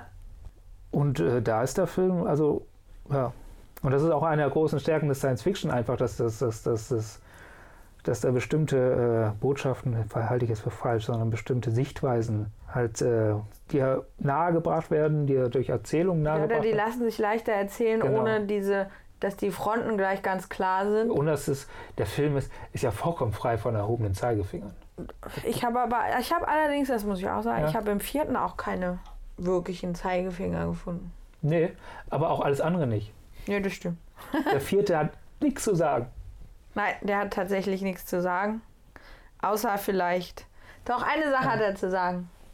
Nur weil jemand mal ein toller Typ war, heißt das nicht, dass er das bleiben muss. Und das haben sie gleich auf mehreren Ebenen erzählt. Ja. Also für der vierte, den Aber das ist jetzt nichts, was Ja. nicht jeder andere Film, der sich mit Chefs und Untergebenen beschäftigt, nicht auch sagen würde. es gibt sogar eine Interpretationsebene, aber der will ich nicht folgen. Aber es gibt eine Interpretation, das ist eine Kritik gewesen, die relativ zeitnah damals zu der Eröffnung des Films rauskam, des Original Men in Blacks. Die hat in der Schabe das Konservative gesehen. Also den Konservatismus an sich. Aber Ich weiß nicht. Das ist jetzt aber schon sehr ja, abstrakt Ja, und das, äh, sehr, äh, dem- sehr ge ge zwangsgewollte. Da muss doch so ein Film muss doch irgendeine äh, ein soziales Statement haben. aber hat er ja. Ja, aber kein. Äh, also ich würde nicht sagen, der eine oder der andere symbolisiert nur das. Ja, das finde ich auch. Ich finde auch, dass der Film das gar nicht nötig hat, eine Interpretation dieser Art. Äh, ich weiß auch nicht, ob es muss auch nicht jeder Film immer dringend, wer weiß, was zu sagen haben. Ich es ist nur schade, wenn er dem- nicht mal nichts Nee. zu sagen hat. Ja, bin noch nicht mal nicht. Nein, ein Film muss nicht mit dem Holzhammer was zu sagen haben. Das ist ja die große Stärke auch dieses Men in Black, das, da passiert nichts mit dem Holzhammer. Da passiert zwar vieles heftig und hart, aber nichts mit dem Holzhammer. Ja. Ja. Plopp, Laberbox. Plop. Laberbox. Lagerbox. Und ich glaube immer noch, dass das mit der konservativen Schafe nicht überinterpretiert ist. Letztendlich ist der einzig offene, ja, die einzig offen rassistische Figur die Schabe. Die einzige Figur, die, die, die äh, ihr eigenes Volk, Spezies, Spezies über andere stellt, stellt die äh, in Vorurteilen lebt, die doch schon fast faschistisch agiert, die äh, auch das ganze System der, der, der, ja, des Aufeinanderzugehens stört, ist die Schabe. Die ist zwar einerseits die berühmte Gefahr von außen, aber in diesem Fall ist es die konservative Gefahr von außen, die äh, nicht dadurch stört, weil sie eine abstrakte, oh, wir haben so viel Angst vor, die, vor dem Fremden ist, sondern die diese Angst vor, vor dem Fremden erst mit sich bringt. Plopp, Plop. plopp, plopp. Du musst keine moralische Konsequenz aus diesem Film ziehen. Nö. Du darfst gerne dir Sachen daraus denken, aber Aber wenn du es willst, bietet er das. Und das ist noch, wenn, ist noch genau, wenn man will, dann kann man da Sachen drin sehen, aber man kann auch einfach nur mal wieder darüber lachen, dass alle ständig eingeschleimt werden. Ja, dieser Film bietet, Oder in der Hinsicht ist er sogar ein großartiger Film, weil er einfach beide Be- Ebenen bietet. Er bietet eine, eine wunderbare Interpretationsebene, aus der man einiges rausziehen Ja, kann. oder- man kann es aber auch vollkommen lassen. Ja, und man Ja. kann sich einfach darüber amüsieren, dass Will Smith erst mit diesem komischen Kugeldings das drei Viertel des Büros zerstört und es stört nicht mal jemanden wirklich. Die sind eher genervt davon, dass dieses Kackteil schon wieder durch die Gegend fliegt. Ich glaube, die, die, die Szene verlinke ich einfach in den Shownotes, die wollen wir jetzt gar nicht beschreiben. Dann ballert Ja. er mit dieser kleinen Pistole, über die er sich noch furchtbar aufgeregt hat, irgendwie halb New York gefühlt auseinander und fliegt selber durch die Gegend, weil er da irgendwie. Äh, Äh, Das war ein total dämlicher Witz, war das. Eigentlich war das ein total dämlicher Witz. Die erste Waffe, die er bekommt, ist die kleinste Waffe. Und er beschwert sich ganz fürchterlich. Genau, bis er sie das erstmal benutzt und man merkt, dass er mal alles in die Luft jagt und sich selber mit dem äh, dank des Rückstoßes durch, durch die halbe Welt äh, schmeißt. Äh, total dämlicher Witz, total unprofessionelle Behörde meiner Meinung nach. Man gibt jemand so eine Waffe in die Hand und macht sich noch nicht mal die Mühe zu beschreiben, wobei ich das Gefühl habe, dass Kay da auch einen ganz speziellen Humor hat. Ja, aber das ist Ja. auch so ein Ding, wenn du Ja. jemandem erzählst, weißt du noch, die kleine Waffe, die ein bisschen aussieht wie eine Fliege. Aber und ganz die ehrlich- Hälfte der Leute denkt, sieht sofort Will Smith quer durch die Gegend fliegen. Ja, hat funktioniert. Nicht sehr intelligent, nicht sehr großartig, aber die Inszenierung macht es in diesem Ja. Fall. Und einer der wenigen Sachen, die mir noch ganz bewusst im Kopf sind von Film 4, Ja. ist eine Stelle, wo ich auch dachte, nee, ist klar. Wo sie in ihrem komischen, äh, hautengen schwarzen Teil da völlig unprofessionell die Steinwand hochklettert. Habe ich auch alles vergessen. An diesem, da das Schloss Ja. von der Dreiarmigen, ah, das, das vor Sizilien äh, im Wasser, da klettert die da so hoch, um äh, dann da einzubrechen und wo man auch die ganze Zeit nur denkt, ist klar, die wäre schon fünfmal mindestens da runtergefallen und einfach zerschellt. So Ja. schlecht, wie sie klettert. ja, das, das war wieder James Bond-Moment. Es, es gab, es gab Es eine Stelle im Film, da. Warum wollten die da eigentlich hin? Ist mir egal. Auf jeden Wegen Fall. der Waffe. Ach so, wegen, ach, wegen, Wegen dem, dem Teil, was äquivalent Ja, ist. es ist Schnurz. Die wollten auf jeden Fall eine Waffe ho- holen, die von einer dreiarmigen Frau bewacht wurde und mussten dafür in ein Schloss klettern und, und M klettert steil an. Also alles total bescheuert. Ja, lass uns, lass uns, lass uns Mal fertig werden. fertig werden, genau. Äh, ich würde noch nicht mal empfehlen, Men in Black 4 zu vergessen. Wer ihn gesehen hat, wird ihn von selbst wahrscheinlich demnächst vergessen haben. Die Zeit, die Filmgeschichte wird ihm vergessen, weil da ist ja nichts. Existiert ja quasi nicht. Weil es eigentlich auch kein existenter Film Ja, ist. Es also ich weiß nicht, vielleicht gibt es ein paar Leute, die sagen, ja, und ferner liefen. es gibt Leute, denen gefällt der, der auch. Aber trotzdem wird er keinen großen Platz in der Filmgeschichte bekommen. Ne, eher nicht. Wir haben, es gibt ja bei Data sein Heiß noch eine kleine Tradition. Ach, ein, eine Buchvorstellung. Data seine Buchvorstellung, ja. Wollen wir Ja. noch ein Buch vorstellen? Ja, Ja, ja, ja. Was denn? ich weiß nicht. Sollen wir tatsächlich äh, den Blumenkrieg vorstellen? Der, meinst du den der, der für Ted Williams vor Verhältnisse relativ schmale Roman, Ja, aber eigentlich sehr dicker Roman? von ja, der acht, ne, knapp 900 Seiten Roman Ted Williams, der Blumenkrieg, den man tatsächlich, äh, der für mich tatsächlich ein Fantasy-Buch ist. Ja, das wäre jetzt meine nächste Frage gewesen. Ist denn das Science Fiction? Dürfen wir das jetzt hier machen? Es ist ein äh, Fantasy-Science-Fiction-Buch, finde ich. Also, weil es gibt durchaus auch nicht, nicht mal weltliche Technologie. Ich würde es so beschreiben. Es ist ein Fantasy äh, typisches Fantasy-Setting mit Hightech-Elementen. Ja, oder auch das. Ja. Und es geht ja tatsächlich um die um eine Feenwelt, die parallel zur Erde, also die mit uns existiert. Paralleldimension. Aha. Ja, es ist keine, Science Fiction. ja, es ist ja keine wirkliche Paralleldimension im Sinne, dass man irgendwie Zeitreisen äh, oder, oder irgendwelche Löcher oder irgendwas braucht. Weißt, Aber du, irgendwie doch. weißt du, was eine Paralleldimension ist, mein Strom? Hm, Eigentlich ist es doch was, was gleichzeitig mit uns abläuft, aber nicht direkt mit uns was zu tun hat. Und man kommt auch eigentlich nicht einfach so hin. Paralleldimension ist, äh, ja genau, ist eine Welt, die sich quasi den Raum mit uns teilt. Die kriegen wir aber nicht mit. Ja. Und andersrum kriegen die uns auch nicht mit. Ja, und das ist halt bei der, der, äh, der Blumenkrieg nicht so, weil die Elfen kriegen ja die Menschen schon mit. Aber sie Ja. haben sich absichtlich vor denen versteckt. Aber es ist schon so, Und dass wir uns quasi eine Welt teilen, aber wir in ihre nicht reinsehen können. Wir können nicht in ihre sehen, weil sie halt Zauberkräfte haben, die der Mensch nicht mehr hat oder Ja. nicht hat. Und sie damit sozusagen tarnen können. Es ist eher so eine So ein Parallelwelt, wie, Harry wie sie bei Harry Potter Ah, besteht. okay. Und ähm, es geht halt, letztendlich ist es, es ist, letztendlich ist es ein Helden, äh, eine Form von äh, äh, unfreiwillig prophezeiten Heldenepos. So ein ganz klassisches Ding ist das eigentlich. Ja, ne? ja. So ein Loserfeld. Äh, Also ein, in, in der Welt Loser, weil er auch da nicht wirklich reinpasst. ja, ja, eine au- von unserer Welt. In, So, so, so, so einer, der in unserer Welt nicht zurechtkommt, fällt in ein Loch und wird auf der anderen Seite des Lochs zum Helden. genau, weil Ja. sich am Ende rausstellt, dass er zum Teil zu dieser Welt gehört. Und es ist halt so, dass die, die Elfenwelt, die, die es in diesem, in diesem Buch gibt, sich in einem massiven Konkurrenz bis fast schon Kriegsfall befindet. Ja. Und es gibt Technologie, die nicht mehr richtig funktioniert, weil es eben Elfentechnologie ist, die äh, mit deren Kräften zu tun hat. Ja.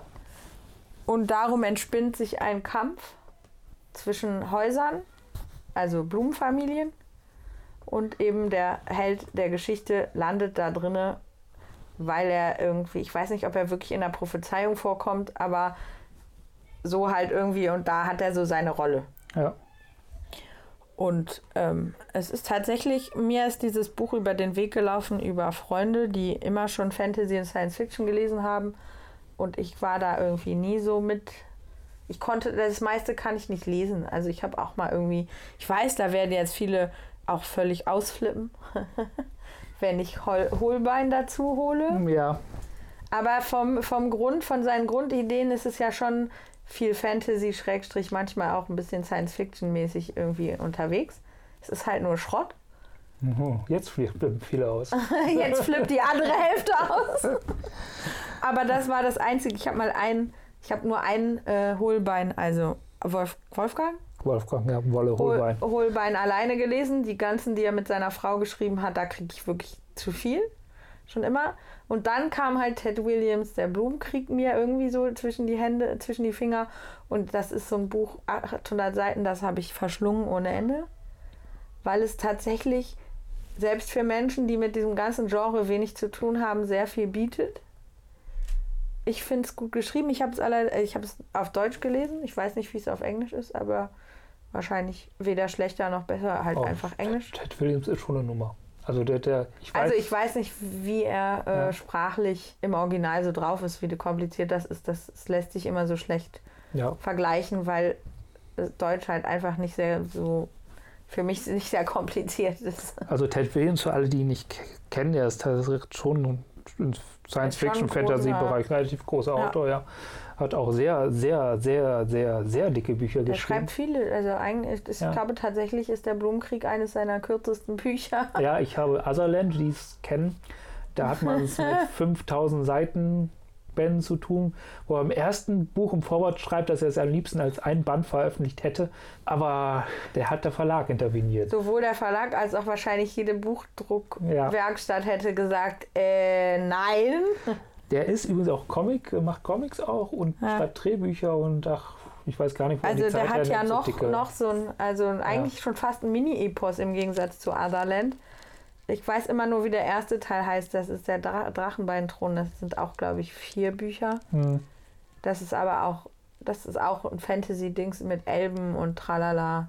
Aber das habe ich auch damals sehr gerne gelesen. Das ist allerdings, heißt, ist das so ein Buch, wo was man nur in so einer Zeitspanne, also da gibt es sozusagen ein Fenster für, in dem Ja. man das gut lesen kann. Das ist beim Blumenkrieg nicht so. Und Otherland ist auch so ein Dings. Die einen haben es verschlungen und die anderen, so wie ich, haben es dreimal versucht und in die Ecke gestellt. Also, äh, ja.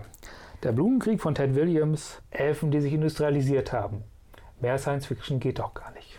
Das stimmt. Weißt du, was wir noch vollkommen vergessen haben? ja. Das Kinoerlebnis. Ja, es Ja. ist in dunklen Winkeln vergraben, aber ich werde es jetzt herausgraben. Ja, wir haben es einfach durch ein Buch ersetzt. Als ob ein Buch einen Film ersetzen könnte. Ein Buch. Bitte Äh, in dem Fall äh, sogar recht leicht. dich. Ich glaube sogar in vielen Fällen. ja. Andererseits glaube ich, dass es total albern ist, das aufzurechnen. Nein, Ja. das eine geht ohne das andere nicht und auch mit nicht so richtig und manchmal und aber das Kino, der Ja. Filmpalast In Köln. in Köln auf dem Hohenzollernring, glaube ich, ist das noch. Ist ein relativ junges Kino und gleichzeitig ein relativ altes. Es ist ein sehr altes Kino. Ja. Da war ich schon als Kind. Das war früher der Uferpalast, so richtig klassischer Uferpalast mit einem riesigen Saal, mit, mit äh, zusätzlicher, mit einer riesigen Leinwand, wo du auf zwei Ebenen auf diese Leinwand gucken konntest, also mit so, einem- mit so einem Balkon, wo man drauf sitzen konnte. Empore und, sozusagen. genau, und schön 30er Jahre schick und in den Jahren, wo ich in diesem Kino war, war das Ganze schon ganz schön abgeranzt.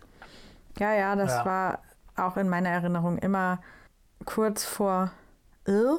Ja, Und es war auch nicht das gemütlichste Kino und so. nee, aber ich habe es immer sehr gemocht. Und ich weiß noch, wir waren ziemlich nach der Eröffnung schon einmal Ja. drin und waren ein bisschen so, mm, weil es klebten, also die hatten noch die Schilder nicht und so, sondern es klebten dann irgendwie so auf A4 ausgedruckte Blätter, wo man zu den Klos kommt und so.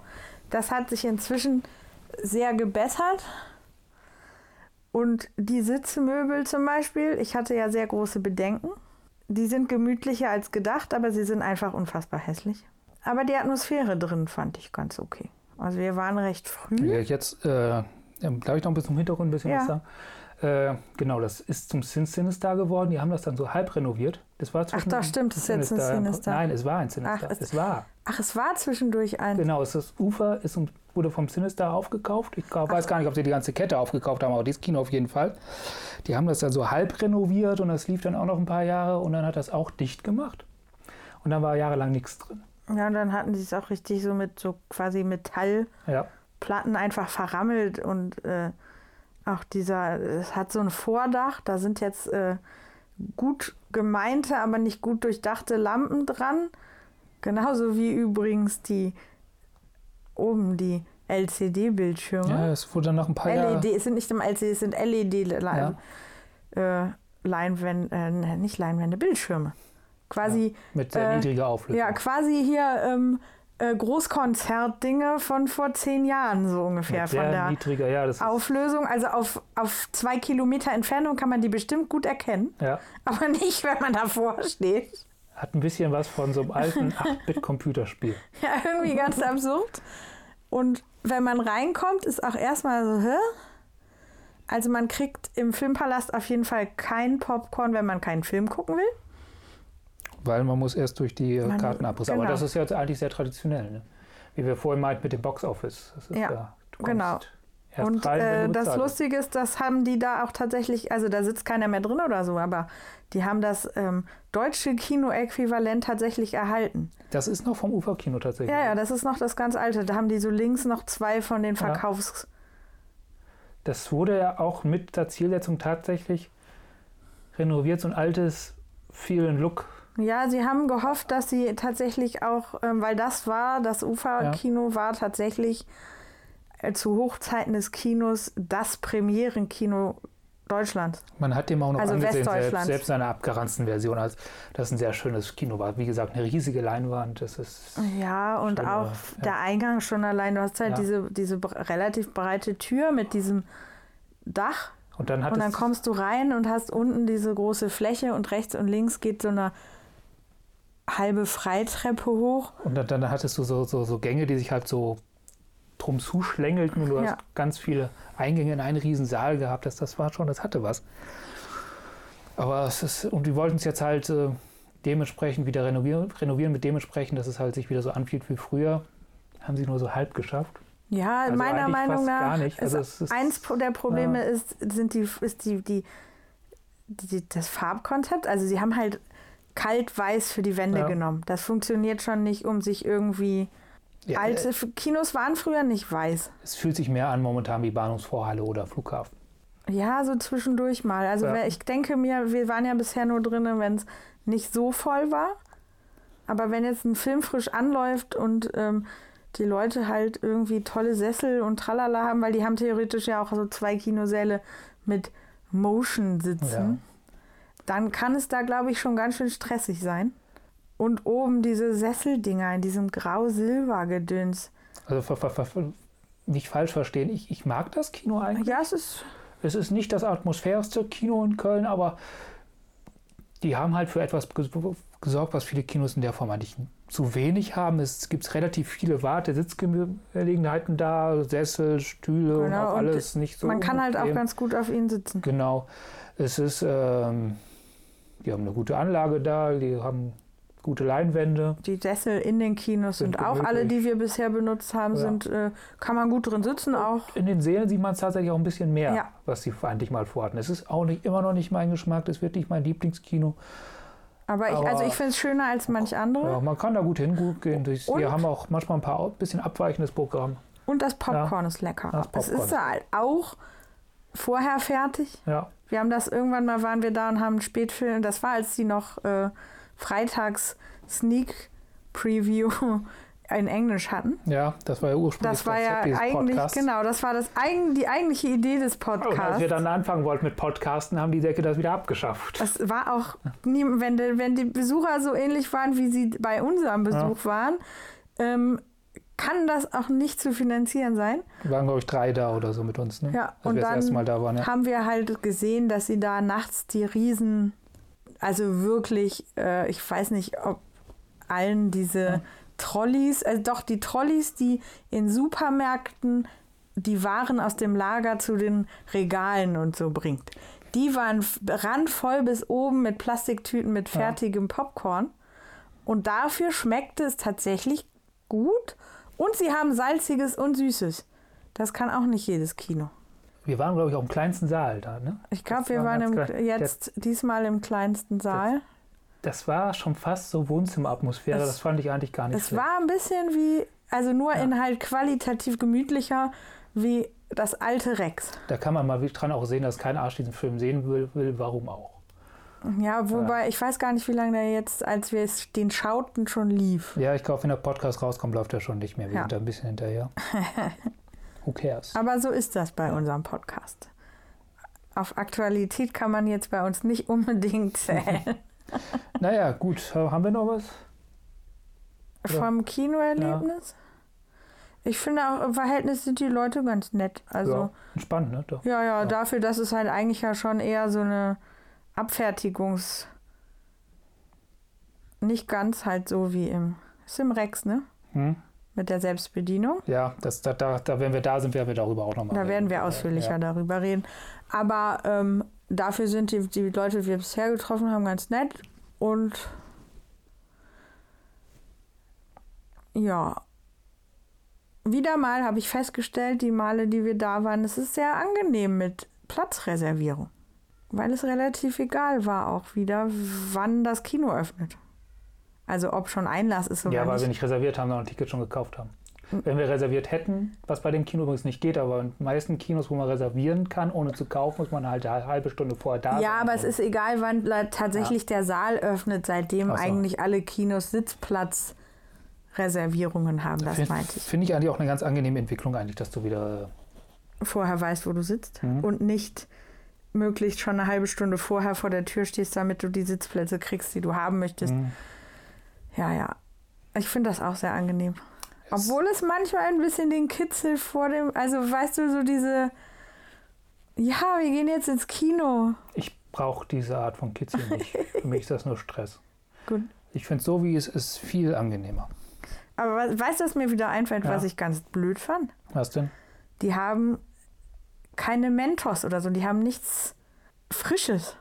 Da müssen wir wohl das nächste Mal was reinschmuggeln. Ja, eine Stange Mentos, wenn, wenn die was nicht haben, können sie einem nicht vorwerfen, dass man das essen möchte. Na, ich macht man nicht. Die leben auch sehr gut von dem. Wir wollen ja, dass Kinos überleben und sie leben halt nicht nur von den Ticketpreisen allein. Das stimmt. Und wie, also wir beide wollen wirklich, dass Kinos überleben. Wir Ja. mögen Kinos. Wir wollen Kino. Wir machen auch Heimkino und gerade weil wir auch Heimkino machen, bin ich Schätzen mir ganz wir. sicher, dass Kino, nicht Heimkino, viel geiler ist. Bei vielen Filmen ja. Ja. Bei manchen nein.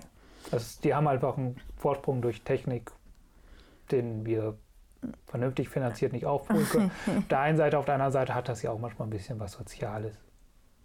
Ja, nicht nur raus. das. Genau, das ist einfach dieses, äh, man macht irgendwie was Schönes. Und es ist trotzdem nicht zu sozial.